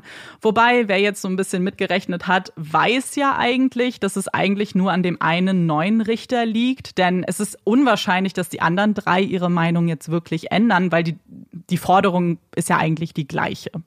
Und die Entscheidung steht dann fest. Am 28. Dezember 2021 wird sie verkündet. Es war wieder 4 zu 3. Wie erwartet hat sich der eine Richter dann auf eine Seite geschlagen. Und Folgendes wird bekannt gegeben, beziehungsweise Folgendes wird dann von den Richtern verlesen. Wenn wir die Beweise im für den Staat günstigsten Licht betrachten, kommen wir zu dem Entschluss, dass keine vernünftige Jury, ohne sich auf Spekulationen oder Vermutungen einzulassen, zu dem Entschluss kommen konnte, dass Michelle vorsätzlich oder wissentlich Timothys Tod verursacht hat. Kurzum, damit kippen sie das Urteil der Jury, erklären Michelle für unschuldig und das ist auch damit das Ende. Damit ist Michelle frei. Sie darf nicht nochmal angeklagt werden, sondern verlässt noch am selben Tag das Gefängnis. Sie ist total überwältigt, freut sich und schreit auf, als sie diese Neuigkeiten erhört, beginnt zu weinen und bedankt sich bei ihrem Verteidiger Cravaton. Und er sagt, das war ein großer Tag für die Rechtsstaatlichkeit und die Grundsätze, die uns wichtig sind. Dass Verurteilungen auf Beweisen beruhen müssen und nicht auf Spekulationen oder Emotionen. Es ist eine Entscheidung, die viele Menschen auch schockiert. Vor allem die Jury fühlt sich betrogen, denn sie sagt, sie haben sich sehr viel Zeit gelassen bei ihrer Entscheidung und sie verstehen überhaupt nicht, wie es möglich ist, dass jetzt ein Gericht einfach so entscheidet, dass ihre Worte und ihr Urteil nichts wert ist. Und sie fragen, ist jetzt eine rhetorische Frage, bei wem können sie denn jetzt Beschwerde einreichen? Und auch Michels Bruder kann das alles nicht glauben. Er sagt, dass die Richter sich jetzt wahrscheinlich auf die Schulter klopfen, weil sie denken, dass sie irgendwas richtig gestellt hätten. Dabei haben sie Timmy einfach nur der Gerechtigkeit beraubt. Und ja, Gerechtigkeit für Timmy gibt es bis heute nicht. Der Mord an dem Fünfjährigen, der nicht mal zu der Abschlussfeier seiner Vorschule gehen konnte, konnte bis heute nicht final gelöst werden. Und genau deswegen darf Timmy auch nicht vergessen werden der lustige kleine Kerl, der immer Grimassen gezogen hat, der herzlich und laut lachte, der mit Feuerwehrautos spielte und die Teenage Mutant Ninja Turtles liebte, der immer alle beschützen wollte vor den Gefahren da draußen, vor dem Gewitter, das gedroht hat, der gedroht hat, anderen auf die Nase zu hauen, wenn sie gemein sind, der immer die Wahrheit gesagt hat, egal wie unangenehm. Ein Sonnenschein, der zu früh gestorben ist und hoffentlich in Frieden ruhen kann, auch wenn nicht klar ist, wer ihn aus dem Leben gerissen hat. An die Opfer zu denken, und gerade hier ist es ja wirklich ein kleiner fünfjähriger Junge, ist halt super, super wichtig. Und ich glaube, jeder will unbedingt Gerechtigkeit für Timmy. Aber Gerechtigkeit heißt halt, dass die richtige Person im Gefängnis landen muss. Und dass ein Prozess zeigt, dass ohne Zweifel die Person die Tat auch begangen hat. Und glaube, deswegen will ich noch mal kurz zu der Entscheidung vom Supreme Court zurückgehen, die ja sagen, dass die Entscheidung, die die Jury getroffen hat, nicht richtig ist. Und deswegen frage ich dich, also was hältst du von der Entscheidung? Du meinst, dass sie gesagt haben, dass sich die Jury quasi auf Spekulation oder Vermutung verlassen haben mhm. muss, um zu ihrer Entscheidung zu kommen. Das ist genau ja. das, was ich auch gesehen habe. Und das ist ähm, ganz ähnlich wie ein Fall, den wir ja schon mal hatten. Amanda hatte ganz am Anfang, als sie den Fall mhm. bearbeitet hat, mir schon mal gesagt, dass es sehr viele Parallelen zum Fall Casey Anthony geben wird oder beziehungsweise Kaylee Anthony. Und ja. ähm, den Fall haben wir auch ähm, behandelt in der Folge Casey und Kaylee. Und da stand man ja auch vor so einer super schweren Situation und muss, glaube ich, anerkennen, dass in einem Rechtssystem es ein Prinzip gibt namens Indubio pro reo, also im Zweifel für den Angeklagten oder hier im Zweifel für die Angeklagte. Und dass Beweise und Indizien auch eine gewisse Stärke haben müssen und dass Vermutungen halt einfach nicht den, also dass Vermutungen einfach nicht ausreichen. Und gerade hier in einem Fall, wo auch alternative Theorien möglich sind, wie beispielsweise, dass es sich um einen Unfall gehandelt hat oder um ein minderschweres Tötungsdelikt beispielsweise, ist es halt umso krasser, wenn dann ohne Beweise reingestützt auf Vermutung und ein mögliches Indiz, was diese Decke ist, was die auch nur ein mögliches Indiz ist, ähm, dass man da dann sagen könnte, das sollte reichen für eine Verurteilung, weil das sehe ich wirklich sehr, sehr, sehr, sehr kritisch und deswegen finde ich es sehr, sehr gut, dass das ähm, der Supreme Court das auch anerkannt hat, dass hier sehr mhm. viel in den Köpfen der Jury passiert sein muss, dass hier sehr viele eigene Überlegungen angestellt werden mussten, um das alles irgendwie zu so einer Tat. Also, ja. um zu so einer Entscheidung zu kommen. Wir haben ein paar kleinere Einblicke in die Jurygespräche bekommen später von Juroren und Jurorinnen, die so ein bisschen ähm, was dazu gesagt haben. Erstmal, was ich sehr, sehr spannend fand, ist, die Jury, als sie verabschiedet wurde, hat ähm, eine Abstimmung gemacht und da war es schon relativ klar, und zwar stand es 10 zu 2 für schuldig. Das heißt, es gab nur zwei Personen, die Michelle für unschuldig gehalten haben. Und die zwei haben auch gesagt, dass sie nämlich sie nicht guten Gewissens verurteilen können, weil sie den Vorsatz nicht sehen. Und ich glaube, das ist der springende Punkt. Sie wurde des Mordes angeklagt. Das mhm. heißt, sie muss vorsätzlich Timmy getötet haben. Und dafür gibt es auch keinen Beweis. Und das hat mhm. die Verteidigung auch richtig angeführt. Die Anklage hat auch nichts dafür, also hat nichts bereitgestellt, was einen Vorsatz ja. zeigt. Im Gegenteil, zum Beispiel das Motiv, dass ähm, Timmy ihr eine finanzielle Last war, konnten sie nicht beweisen, weil sie keine, sie haben das ja überprüft, sie haben ihre Kontoinformationen dann geprüft und es, es gab keine Verbesserung, sage ich jetzt mal, oder irgendeinen Hinweis darauf. Und jetzt, was auch super spannend ist, einer der beiden Personen, die sie für unschuldig gehalten hat, war der Jury Foreman. Das heißt, ah. er, ich vermute, dass er halt wahrscheinlich, das ist wirklich rein Spekulation, aber dass er halt Ermittlungen gemacht hat, das entschuldigt auch nichts. du weißt als Jury, dass du das nicht zu tun hast. Ähm, aber weil er wahrscheinlich wusste, er, er muss jetzt zehn Leute überzeugen, ne? Hm. Und vielleicht gehofft hat, dass er irgendwas findet, was er als Argument anführen kann, um die Leute halt davon abzubringen, die deutliche Mehrheit. Wie hm. gesagt, das entschuldigt überhaupt nichts. Ähm, als Jury hast du die Aufgabe, nur aufgrund des Prozesses und was da gezeigt wird, deine Entscheidung zu fällen. Aber das fand ich einen ganz spannenden Aspekt. Ja, auf jeden Fall. Aber ich glaube, das ist es halt auch so, dass ich glaube, es ist dann auch manchmal noch schwer, Leute nochmal dran zu erinnern, hey, es geht hier um rechtsstaatliche Prinzipien. So, es geht nicht darum, ob man eine Person jetzt unsympathisch findet. Und, und ein großer Punkt, der wahrscheinlich auch wirklich für viele Leute dann ausschlaggebend war, kann ich mir gut vorstellen, waren zum Beispiel ihr Verhalten, weil du hast ja selbst gesagt, es mhm. wird so ein mhm. bisschen wie so ein Charakterprozess. Und das haben wir ja schon so ja. oft gesehen. Insbesondere im, im Fall von Frauen tatsächlich. Aber wir haben schon so viele Fälle gehabt, wo Mütter wegen etwas angeklagt wurden, teilweise auch vielleicht auch im Gefängnis gelandet waren, die nicht typisches Verhalten gezeigt haben, was man sich so als Mensch nicht vor, also wünschen oder vorstellen würde von einer mhm. Mutter, die um ihren Sohn trauert.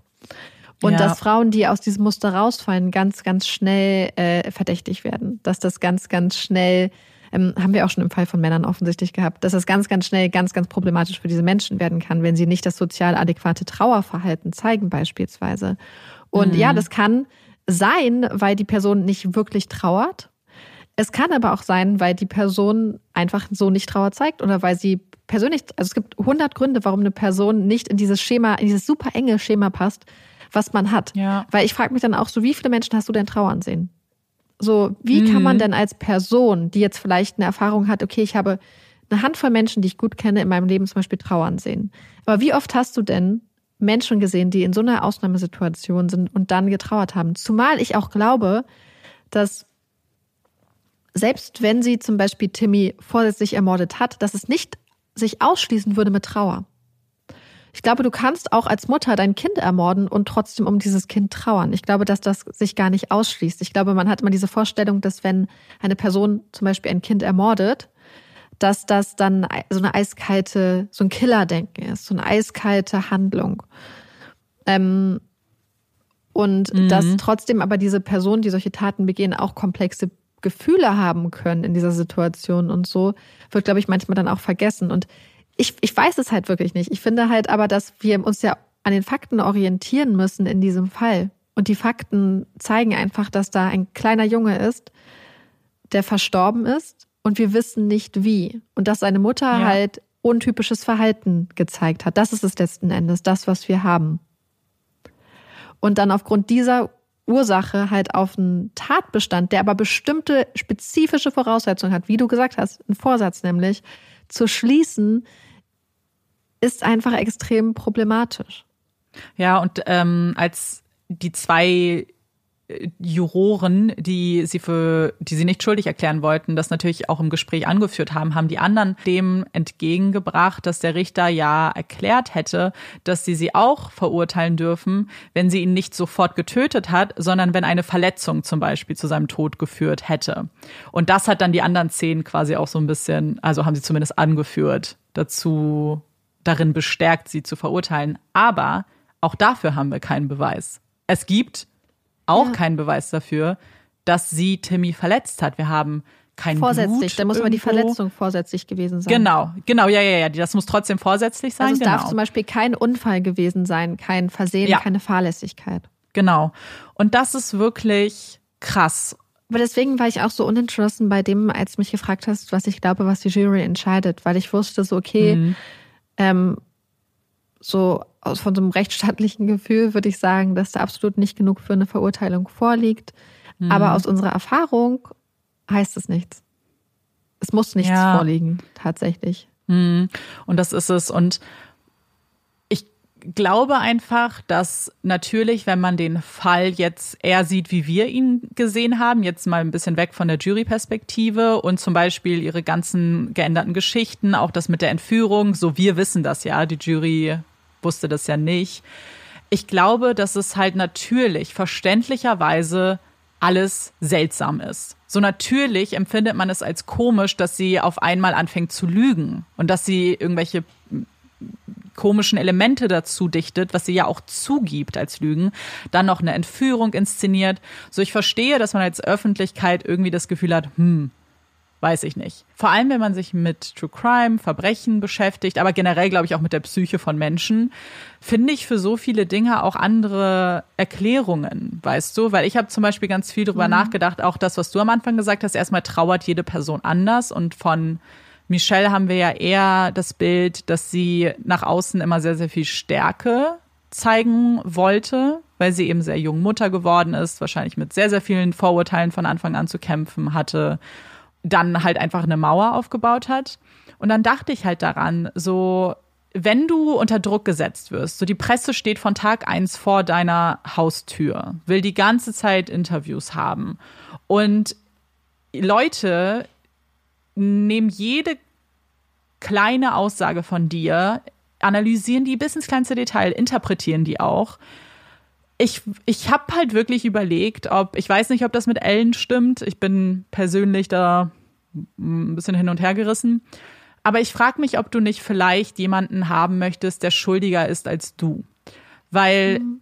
wenn es Ellen oder wen auch immer nicht gab, dann ist sie hundertprozentig schuldig in dem Sinne, dass sie ihr Kind da hat alleine gelassen. Weißt du, was Leute halt wahrscheinlich extrem verurteilt haben, alleine schon. So, wie kannst du dein Kind allein stehen lassen? So, ähm, was ich auch too much finde. Und ob es dann nicht vielleicht für sie einfacher war, eine Person zu haben, der sie sah, der sie die Schuld geben kann. Weißt du, was ich meine? Mhm. Ich glaube auch, dass wir auch einfach so diesen zeitlichen Zusammenhang sehen müssen, dass du mhm. in der Person bist. Also wir beschäftigen uns ja alle intensiv mit dem Thema True Crime. Aber sie ja. war einfach eine junge Person, die in einer absoluten Ausnahmesituation war. Die auf ja. einmal mit einer Situation konfrontiert war. Und, und die Sache ist die, ich möchte auch gar nicht, es ist, ich halte es für absolut möglich, dass sie theoretisch auch ein vorsätzliches Tötungsdelikt begangen hat. Mhm. Ich halte halt sehr viele Sachen für möglich. Ja, aber genau auch. das ist es halt. Und ich glaube, dass man dann aber auch anfängt äh, zu lügen und oder unüberlegte Sachen zu machen, dass Menschen Panik bekommen, dass Menschen vielleicht wirklich nicht mehr klar denken. Sei es, weil sie unschuldig ist und weil sie nicht weiß, wie sie diese Unschuld beweisen soll, weil sie das Gefühl hat, sie muss diese Unschuld vielleicht beweisen, weil man ihr nicht glaubt, mhm. äh, weil sie, äh, weil sie vielleicht irgendwie auf eine fahrlässige oder eine Unfallart etwas mit dem Tod ihres Sohnes zu tun hat und versucht hat, das zu vertuschen. Oder sei es, weil es ein Tötungsdelikt ist. Ich meine, der Rahmen, warum man solche Sachen macht, ist halt sehr, sehr groß. Aber gerade weil ich wieder mal alles für möglich halte, heißt es ja, dass ich nicht ohne Zweifel mich für eine der Theorien oder eine der Varianten entscheiden kann. Ich kann nicht hm. ohne Zweifel irgendwas ablehnen. Aber ja. genau das müssen wir ansetzen als den Standard für eine Verurteilung. Ja, absolut. Weil sobald es Zweifel ist, in dem Moment, in dem ich sage, ganz ehrlich, ich halte es auch für möglich, dass ihr Sohn verunfallt ist und sie Angst hatte vor den Konsequenzen, weil sie gedacht hat, niemand wird ihr glauben oder irgendetwas ja. ist passiert und sie hat Panik bekommen und hat die Leiche ihres Sohnes verschwinden lassen. Selbst mhm. in dem Moment, ich, in dem Moment ich das für möglich halte, muss ich sagen, dass ich nicht ohne Zweifel sagen kann, dass sie einen Mord begangen hat. Ja. Was ich aber müsste, um sie zu verurteilen. Ja, absolut. Es ist halt. Aber darf ich noch mal über eine ganz kurze Sache sagen, was ich wirklich ja. dreist fand? Ja. Die Anmaßung der Jury. Du bist eine Jury, du bist Teil eines rechtsstaatlichen Prozesses. Hm. Du bist da, um für, sag ich mal, Frieden in der Rechtsordnung zu sorgen, um ein, ein Urteil zu sprechen. Mhm. Aber du bist nicht selbst, du bist durch Zufall da. Du bist durch Zufall, durch einen Auswahlprozess da gelandet. Du bist ja. kein Geschädigter, du bist keine angehörige Person, du bist kein Opfer und du bist auch nicht angeklagt. Und dann zu denken, was und das ist so ein bisschen das Problem, was wir auch so oft sehen, zum Beispiel, glaube ich, mit Richtern und Staatsanwälten, während deren Entscheidungen ähm, hinterfragt werden. Du musst Mhm. anerkennen, welche Rolle du spielst. Du bist nur Teil im System, um zu einem Ergebnis zu kommen. Es geht nicht um dich. Und dann zu sagen, hey, ist unsere Entscheidung also gar nichts wert und es geht nicht um de dein Ego. Es geht nicht um, um darum, dass du dich gut fühlst oder dass du dir dafür viel Zeit genommen hast, sondern es geht um, um was komplett anderes.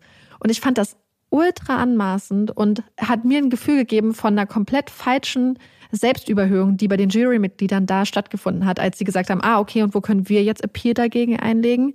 Warum euch Ja. geht's jetzt nicht? Um euch geht's jetzt gerade wirklich nicht. Ich fand das auch richtig krass. Das hat ähm, der eine Juror in einem Interview gesagt. Und ich fand das schon, genau wie du, es hat mir so ein komisches Gefühl gegeben. Ja. Und was ich daran so gesehen habe, ist, dass ich glaube, hier Emotionen eine ganz große Rolle gespielt haben. Weil die hatten zum Beispiel so eine Gruppe, so einen Chat, die Juroren und Jurorinnen, und sind auch danach immer ganz oft auf dieses Gelände gegangen, wo man Timmys Überreste gefunden hat, immer zum Geburtstag und so, weil die das so emotional mitgenommen hat. Und das verstehe ich. Ich glaube, niemand, der so einen Fall mitbekommt, mit einem Kind, aber generell einfach True Crime, man kann von niemandem erwarten, dass es einen kalt lässt. Soll man auch nicht. Aber man muss in so einer Position, finde ich, schon differenzieren und seine Emotionen, wenn es dann um eine Entscheidung geht, kontrollieren Ja. oder Weil zu, hinten anstellen. Das wird von dir ja auch im Prozess erwartet, dass du nicht nur siehst, hey, hier ist ein kleiner ermordeter Junge, der Gerechtigkeit erfahren muss, dessen Tod auch eine Konsequenz mit sich ziehen muss für irgendwen.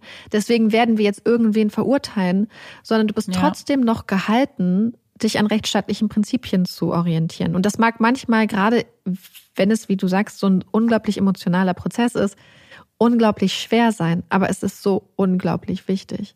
Weil es gibt ja auch einen Grund, warum diese rechtsstaatlichen Prinzipien da sind. Und das hat ja zum einen auch mit dem Schutz von, von Unschuldigen vor einer falschen Verurteilung zu tun. Aber warum das ja auch so wichtig ist, ist, dass man am Schluss wirklich die wirklich verantwortliche Person im Gefängnis hat im Idealfall. Weil ja sonst auch immer die Möglichkeit besteht, dass jemand, der wirklich verantwortlich ist, weiterhin frei draußen rumläuft und weiterhin Ja. anderen Kindern Gewalt antut, andere Kinder ermordet. Muss jetzt nicht unbedingt in diesem Fall so sein, ist aber grundsätzlich ein Problem, was wir auch schon in Fällen gesehen haben, wo dann eine falsche Person im Gefängnis saß und vielleicht eine falsche Person verurteilt wurde für ein Verbrechen, während der oder die wahren Täter weiterhin ihr Unwesen getrieben haben. Und, Ja. es, und das, wo das weiteren Menschen das Leben gekostet hat.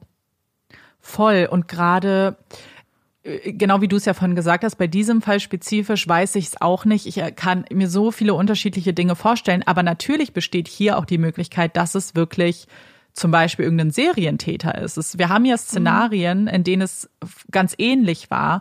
Und was bei mir auch so ein bisschen das ausgelöst hat, ist, dass man so einen, äh, dass man diesen Ninja Turtles Ballon gefunden hat bei den Überresten. Weil bei mir hat das auf einmal so eine so ein Szenario erweckt, in dem jemand diesen Ballon hatte und vielleicht, weißt du, damit Kinder anlocken wollte. Und vielleicht halt auch so eine Decke, um schnell ein Kind verschwinden Genau. zu lassen. Du hast eine Decke Genau. dabei, du packst ein Kind ein. Ja, und wenn das ein Szenario ist, dann A, wird jetzt sowieso nicht mehr dran ermittelt. Das heißt, diese Person ist potenziell immer noch weiter auf freiem Fuß. Aber Ja. es war damals auch der Fokus an der komplett falschen Stelle dann. Ja, absolut. Und da musste ich dann halt schon auch drüber nachdenken, weil ich verstehe, dass Michelle verdächtig ist zu 100 Prozent. Ich verstehe auch, dass man da ermitteln muss. Und das haben sie ja auch getan. Sie haben ja super viele Dinge überprüft. Aber wenn das alles nichts bringt, Ja. und du dann einfach eine Anklage erhebst, weil das ist jetzt, das ist jetzt auch vorbei. So, damit haben sie ihre eine Chance, haben sie ja jetzt auch vertan. Zumal ich glaube, dass so ein, eine Kirmes ist doch so eine fahrende Sache, die sich immer, ähm, Genau. ist so ein fahrendes Geschäft. Ich glaube schon, dass sich ähm, Menschen, die jetzt vielleicht zum Beispiel ähm, kindliche Opfer oder generell Opfer suchen, dass das ein, ein guter Ort ist, um ein Kind zu entführen. Wir hatten schon mal, ich musste gerade an einen ähnlichen Fall denken, wo auch ein Kind quasi in so einer in so einem Badeort entführt wurde, an so einer Stelle, wo auch ganz, ganz viel Trubel war. Es ist ganz, ganz viel Trubel. Man merkt vielleicht nicht sofort, wenn ein Kind weg ist. Es sind unglaublich viele Leute. Du bist total gut geschützt, gerade damals, wo Bewachungskameras noch kein Ding waren, so richtig. Und es ist auch vielleicht eine Zeit, wo es viele Leute, die außerhalb von der Stadt sind, die dann da sind für die Kirmes. Das heißt, ich habe das Gefühl, dass es, wenn man einen Täter hat, der ähm, so vorgeht, wäre das halt eigentlich so ein guter Schutz, in dem man eine Tat begehen könnte, wie eine ja. Kindesentführung beispielsweise. Und woran ich auch nochmal erinnern möchte, ist die Aussage von den drei Teenagern. Weil die ist eigentlich auch spannend. Weil die drei haben ja gesagt, dass sie einen kleinen Jungen, der wie Timmy gekleidet war, in Begleitung von einer Frau und zwei Männern gesehen hat, in Richtung Parkplatz gehend. Dem Ganzen wird, glaube ich, einfach nicht so viel Beachtung geschenkt, weil mhm. man weiß jetzt ja auch nicht, ob er es tatsächlich war. Aber dafür gäbe es ja dann auch erstmal keine Erklärung. Entweder es stimmt, was Michelle gesagt hat und Ellen und diese zwei Männer waren das mit Timmy. Oder Michelle mit irgendwelchen zwei anderen Männern. Keine Ahnung. Oder eine andere Aber das Frau ich, mit anderen Männern. Oder eine, genau, oder halt nicht Ellen, sondern irgendwer anders. Aber das fand ich halt auch interessant, weil theoretisch, ja, bestätigt das eine, eine mögliche andere Theorie beziehungsweise andere Tatbeteiligte. Ja. Ja, es ist so interessant, weil ich gerade ein Buch lese, wo auch der Satz fällt, quasi die, die Richter würden hier, also in dem Fall waren es ja nicht die Richter, würden lieber zehn Unschuldige im Gefängnis sehen, als mhm. eine möglicherweise schuldige Person, als dass eine möglicherweise schuldige Person ihnen quasi entkommt. Und daran erinnert mich das mit dem Fall, also beziehungsweise auch so einfach in dem Sinne, warum es halt so wichtig ist, weil das Buch ist ja alt, warum es so wichtig ist, ähm, dass es diese rechtsstaatlichen Prinzipien halt gibt, damit ja. halt genau so etwas nicht passiert. Und eigentlich ist das, glaube ich, auch andersrum. Ne? Ist nicht der Leitsatz eigentlich neun ähm, Schuldige frei als eine Unschuldige im Gefängnis? Ich hatte das nämlich für irgendeinen Fall, den ich recherchiert habe, hat das mhm. die, die Staatsanwaltschaft, glaube ich, gesagt. Ja, es kann ja gut sein, dass sich das darauf beruht. Ja, ja, also, ja, ja, genau. Ein super interessanter Fall, weil ich irgendwie das Gefühl hatte, dass es, ja, ich, also ich weiß nicht, wie es bei euch ist, aber ich sitze hier wirklich und weiß also halte wirklich ganz viele Sachen für möglich irgendwie. Und ich glaube, dass es mhm. das ist, was aber umso mehr bestätigt, warum es wichtig war, dass der Supreme Court die Entscheidung aufgehoben und neu getroffen hat, quasi. Mhm. Sehe ich auch so. Ich glaube einfach auch mit diesen ganzen Unstimmigkeiten. Ich finde wirklich, der Anklage ist es hier nicht gelungen, eine irgendwie eine Indizienkette vorzustellen, die einfach nur Michelle als Täterin zulässt. Ich finde, es wurden gewisse Dinge überhaupt nicht bewiesen, überhaupt nicht erwähnt. Und gleichzeitig habe ich das Gefühl, sie haben sich in gewissen Dingen sogar auch widersprochen. Wenn es doch Ermittlungen noch geben sollte, es ist ja alles noch gar nicht so lange her, ähm, vielleicht wird ja auch wieder noch mal was neu aufgerollt in einer anderen Richtung, dann werden wir dazu natürlich was sagen. Und damit wir aber vielleicht ein kleines bisschen aufatmen können, kommt hier unsere Puppy Break. Yay! Ja, und ich bin heute mit der Puppy Break dran und es ist tatsächlich wieder eine echte Puppy Break. Ich bin bei Instagram nämlich über einen kleinen, eine kleine Studie gestolpert und das fand ich ganz niedlich, weil normalerweise ist ja Amanda unsere Studien Königin. Heute habe ich mal eine kleine und es ist eigentlich ganz niedlich. Man hat nämlich einfach ganz normale Hunde vor die Wahl gestellt, ob sie lieber zu ihrem zu ihren leckeren Leckerlis laufen würden oder zu ihrem Herrchen. Und in acht von zehn Fällen haben sich die Hunde dafür entschlossen, zu ihrem Herrchen zu laufen. Und das fand ich sehr schön. Süß. Ja. Das müssen wir mal mit Olaf versuchen. Wenn ihr das Experiment auch mal machen wollt, dann sagt uns mal, wie es bei euch gelaufen ist. Das ist dann auch so, das bricht bestimmt voll viele Herzen, wenn man. Wobei. Ich glaube nicht, weil A, die meisten Hunde scheinen sich ja fürs Herrchen oder Frauchen ja. entscheiden, äh, zu entscheiden. Und ich glaube, es gibt einfach Hunde, die auch einfach sehr futtermotiviert sind. Ich würde auch, glaube ich, eher zum Essen gehen als zum Essen. ich wäre auch futtermotiviert. Sehr spannend. Kommen wir damit aber zu unseren Empfehlungen. Ich weiß, dass Marike ganz aufgeregt. Ah, nee, bist du jetzt aufgeregt für deine Empfehlung oder für nächste Woche? Ja. Nee, nee diesmal. Nee, ich, ich freue mich richtig. Ja, dann leg los. Und zwar folge ich bei Instagram Celeste Barber aus, ähm, aus Australien. Das ist eine Comedian. und Komikerin und sie hat jetzt ihre eigene Netflix-Show und es ist kein Stand-up-Comedy-Special, sondern es ist eine kleine Serie, die heißt Well Mania. Die dürfte euch vielleicht auch aufgefallen sein auf eurer Startseite vielleicht. Vielleicht lag das aber auch einfach nur an meinem Algorithmus. Und diese Serie ist einfach total cute. Es geht um eine Frau, die in Amerika arbeitet und dort sehr erfolgreich ist und quasi vor dem großen beruflichen Durchbruch steht, als sie zurück nach Australien reist, um ihre beste Freundin zu überraschen. Und dann möchte sie zurückreisen, aber ihre Green Card fehlt. Und dann denkt sie, kein Problem, will sich einfach eine neue Green Card ausstellen lassen. Doch das ist nicht so einfach, denn wie sich herausstellt, ist sie alles andere als fit und der zuständige Beamte zweifelt so ein bisschen, ob sie auch äh, nicht den USA irgendwann zur Last werden könnte. Und so fängt sie dann an, ähm, oder muss sie dann anfangen, sich fit zu machen, in Anführungsstrichen. Und das Ganze ist einfach total schön. Es ist einfach total die süße Serie, weil sie natürlich die ganze Zeit sich mit ihrer Mutter auseinandersetzt, mit ihrem Bruder, mit alten Freunden und Bekannten, mit ihrem Leben eigentlich so ein bisschen. Und ich fand die Serie total schön. Ich fand sie total lustig. Ich musste aber auch ein bisschen weinen, weil es sich auch mit Verlust mhm. und Trauer auseinandersetzt. Und wir haben ja jetzt gerade bei zwei bei Olaf die Folge zum Älterwerden gemacht. Dann haben wir auch über Erwachsenwerden geredet. Und ich finde, das ist auch eine Serie, die sich ganz stark mit so Erwachsenwerden und mhm. so auseinandersetzt. Und ich würde sie euch total ans Herz legen, wenn ihr solche Sachen mögt. Insbesondere, weil ich unbedingt eine zweite Staffel haben möchte. Deswegen bitte, bitte, bitte alle gucken, damit Netflix auf jeden Fall sagt, es wird eine zweite Staffel geben. Ja, ich, ich drück dir da die Daumen. Ich habe echt das Gefühl, Netflix ist bei sowas unberechenbar. ich habe gar keine Empfehlung, weil ich bin auch so ein bisschen frustriert. Marike musste sich das schon anhören. Ich schaffe es irgendwie nicht, mit meiner Aufmerksamkeitsspanne gerade Serien zu gucken. Irgendwie ist mir das alles immer zu, zu viele Informationen und zu lang. Deswegen bin ich auf der Suche nach Film. Und deswegen frage ich euch jetzt nach guten Filmempfehlungen. Am liebsten hätte ich Psychothriller oder Thriller ganz allgemein, die irgendwie gute Twists haben, so, so, so ein bisschen wie die Harlan Coben-Serien als Film. Manche gibt's ja auch als Film. Oder The Sinner als Film. Sowas fände ich richtig, richtig cool. Bombardiert mich bitte damit, weil ich bin wirklich, ich habe letztens zum Beispiel, damit ihr wisst, was ich zum Beispiel nicht mochte, ich habe Intrusion geguckt auf Netflix und den mochte ich gar nicht.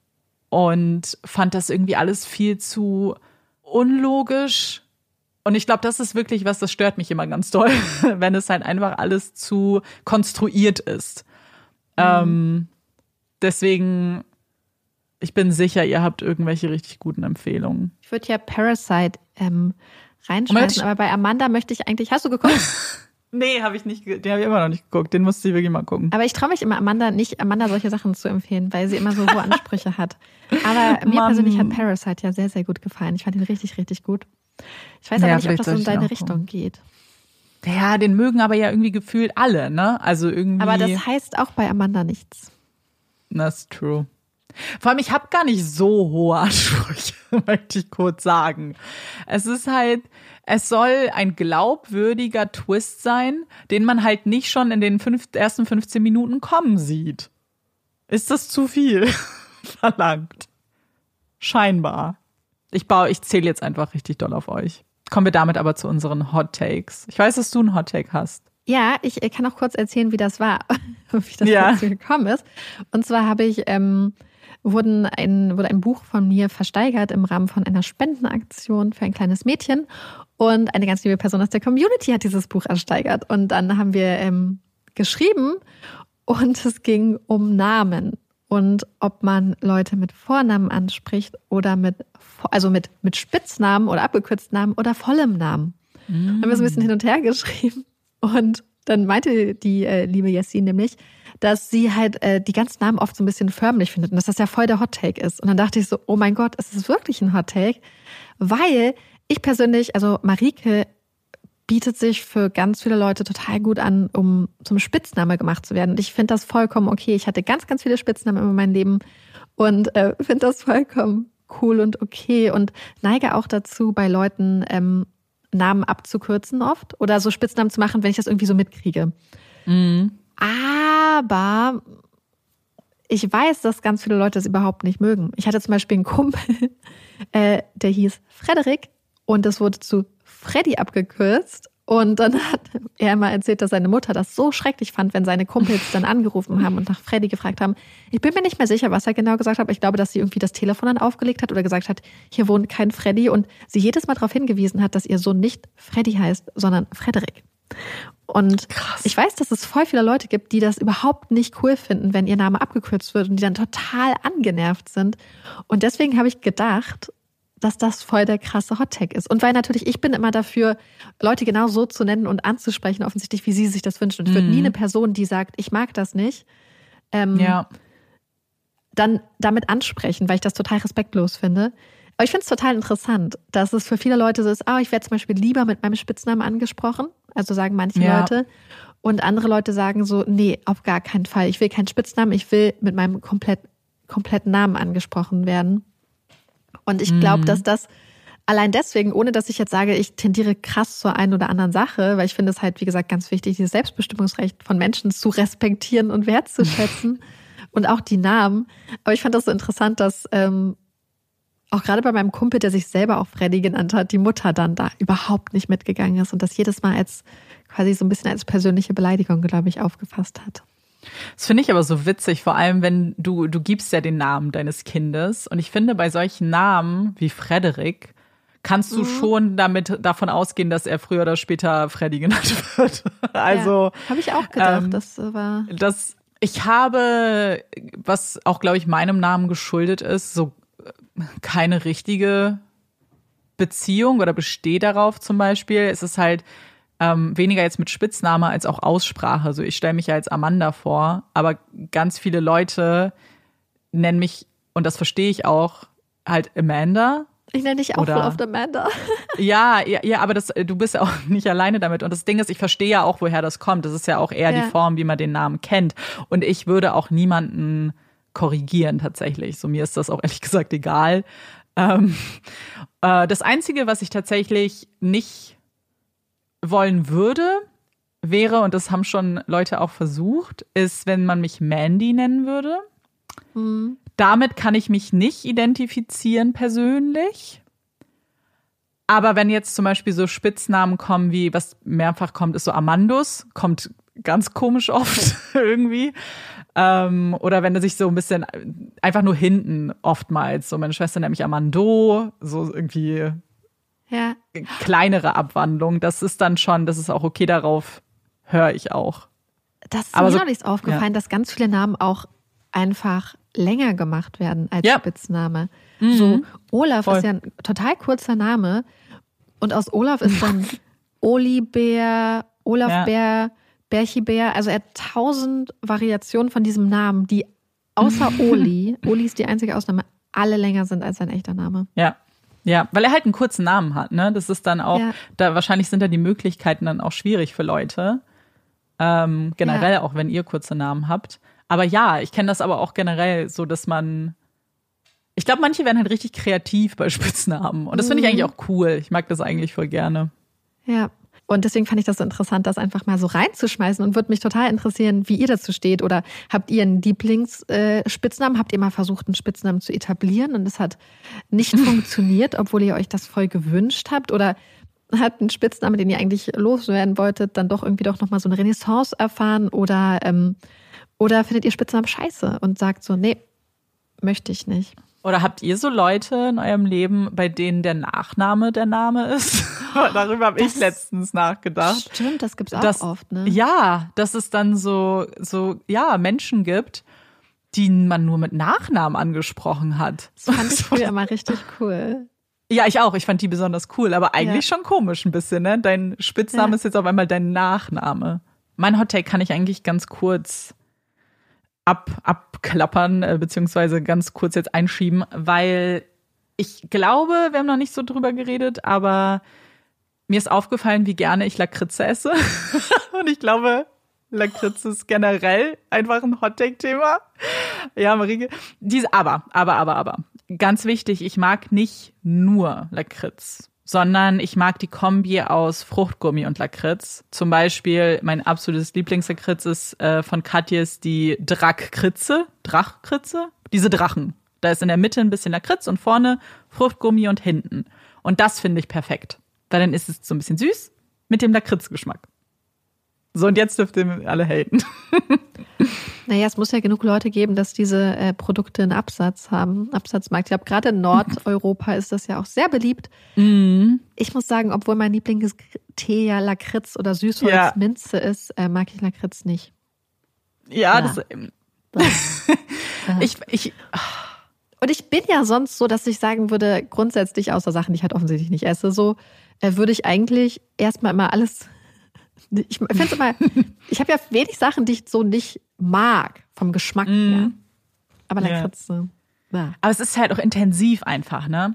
Wobei es immer, es gibt natürlich deutliche Unterschiede, weil du gerade Nordeuropa gesagt hast. Ähm, ich weiß zum Beispiel, dass die beste Lakritze, die ich gegessen habe, war in Finnland. Also es war schon mit Abstand auch besser als was wir hier so haben. Aber ich bin jetzt nicht ständig in Finnland. also gehabt, jetzt musste meine kleine eigenen Lösungen hier finden. Ja, schreibt mal, wie ihr dazu steht. Da machen wir auf jeden Fall eine Abstimmung zu. Mm. Mm. Und ich bin schon vorbereitet, dass das eigentlich ein Hot Take ist. So, dann ist aber diese Folge jetzt auch am Ende. Wir haben sehr viel geredet. Es ist sehr viel Material, was ich jetzt schneiden muss. Lasst uns gerne eure Meinung da und schaut in die Show Notes. Genau. Und wenn euch die Folge gefallen hat und euch der Podcast gefällt, lasst uns auch gerne eine Bewertung da. Und wir hoffen, ihr hört uns auch beim nächsten Mal wieder zu.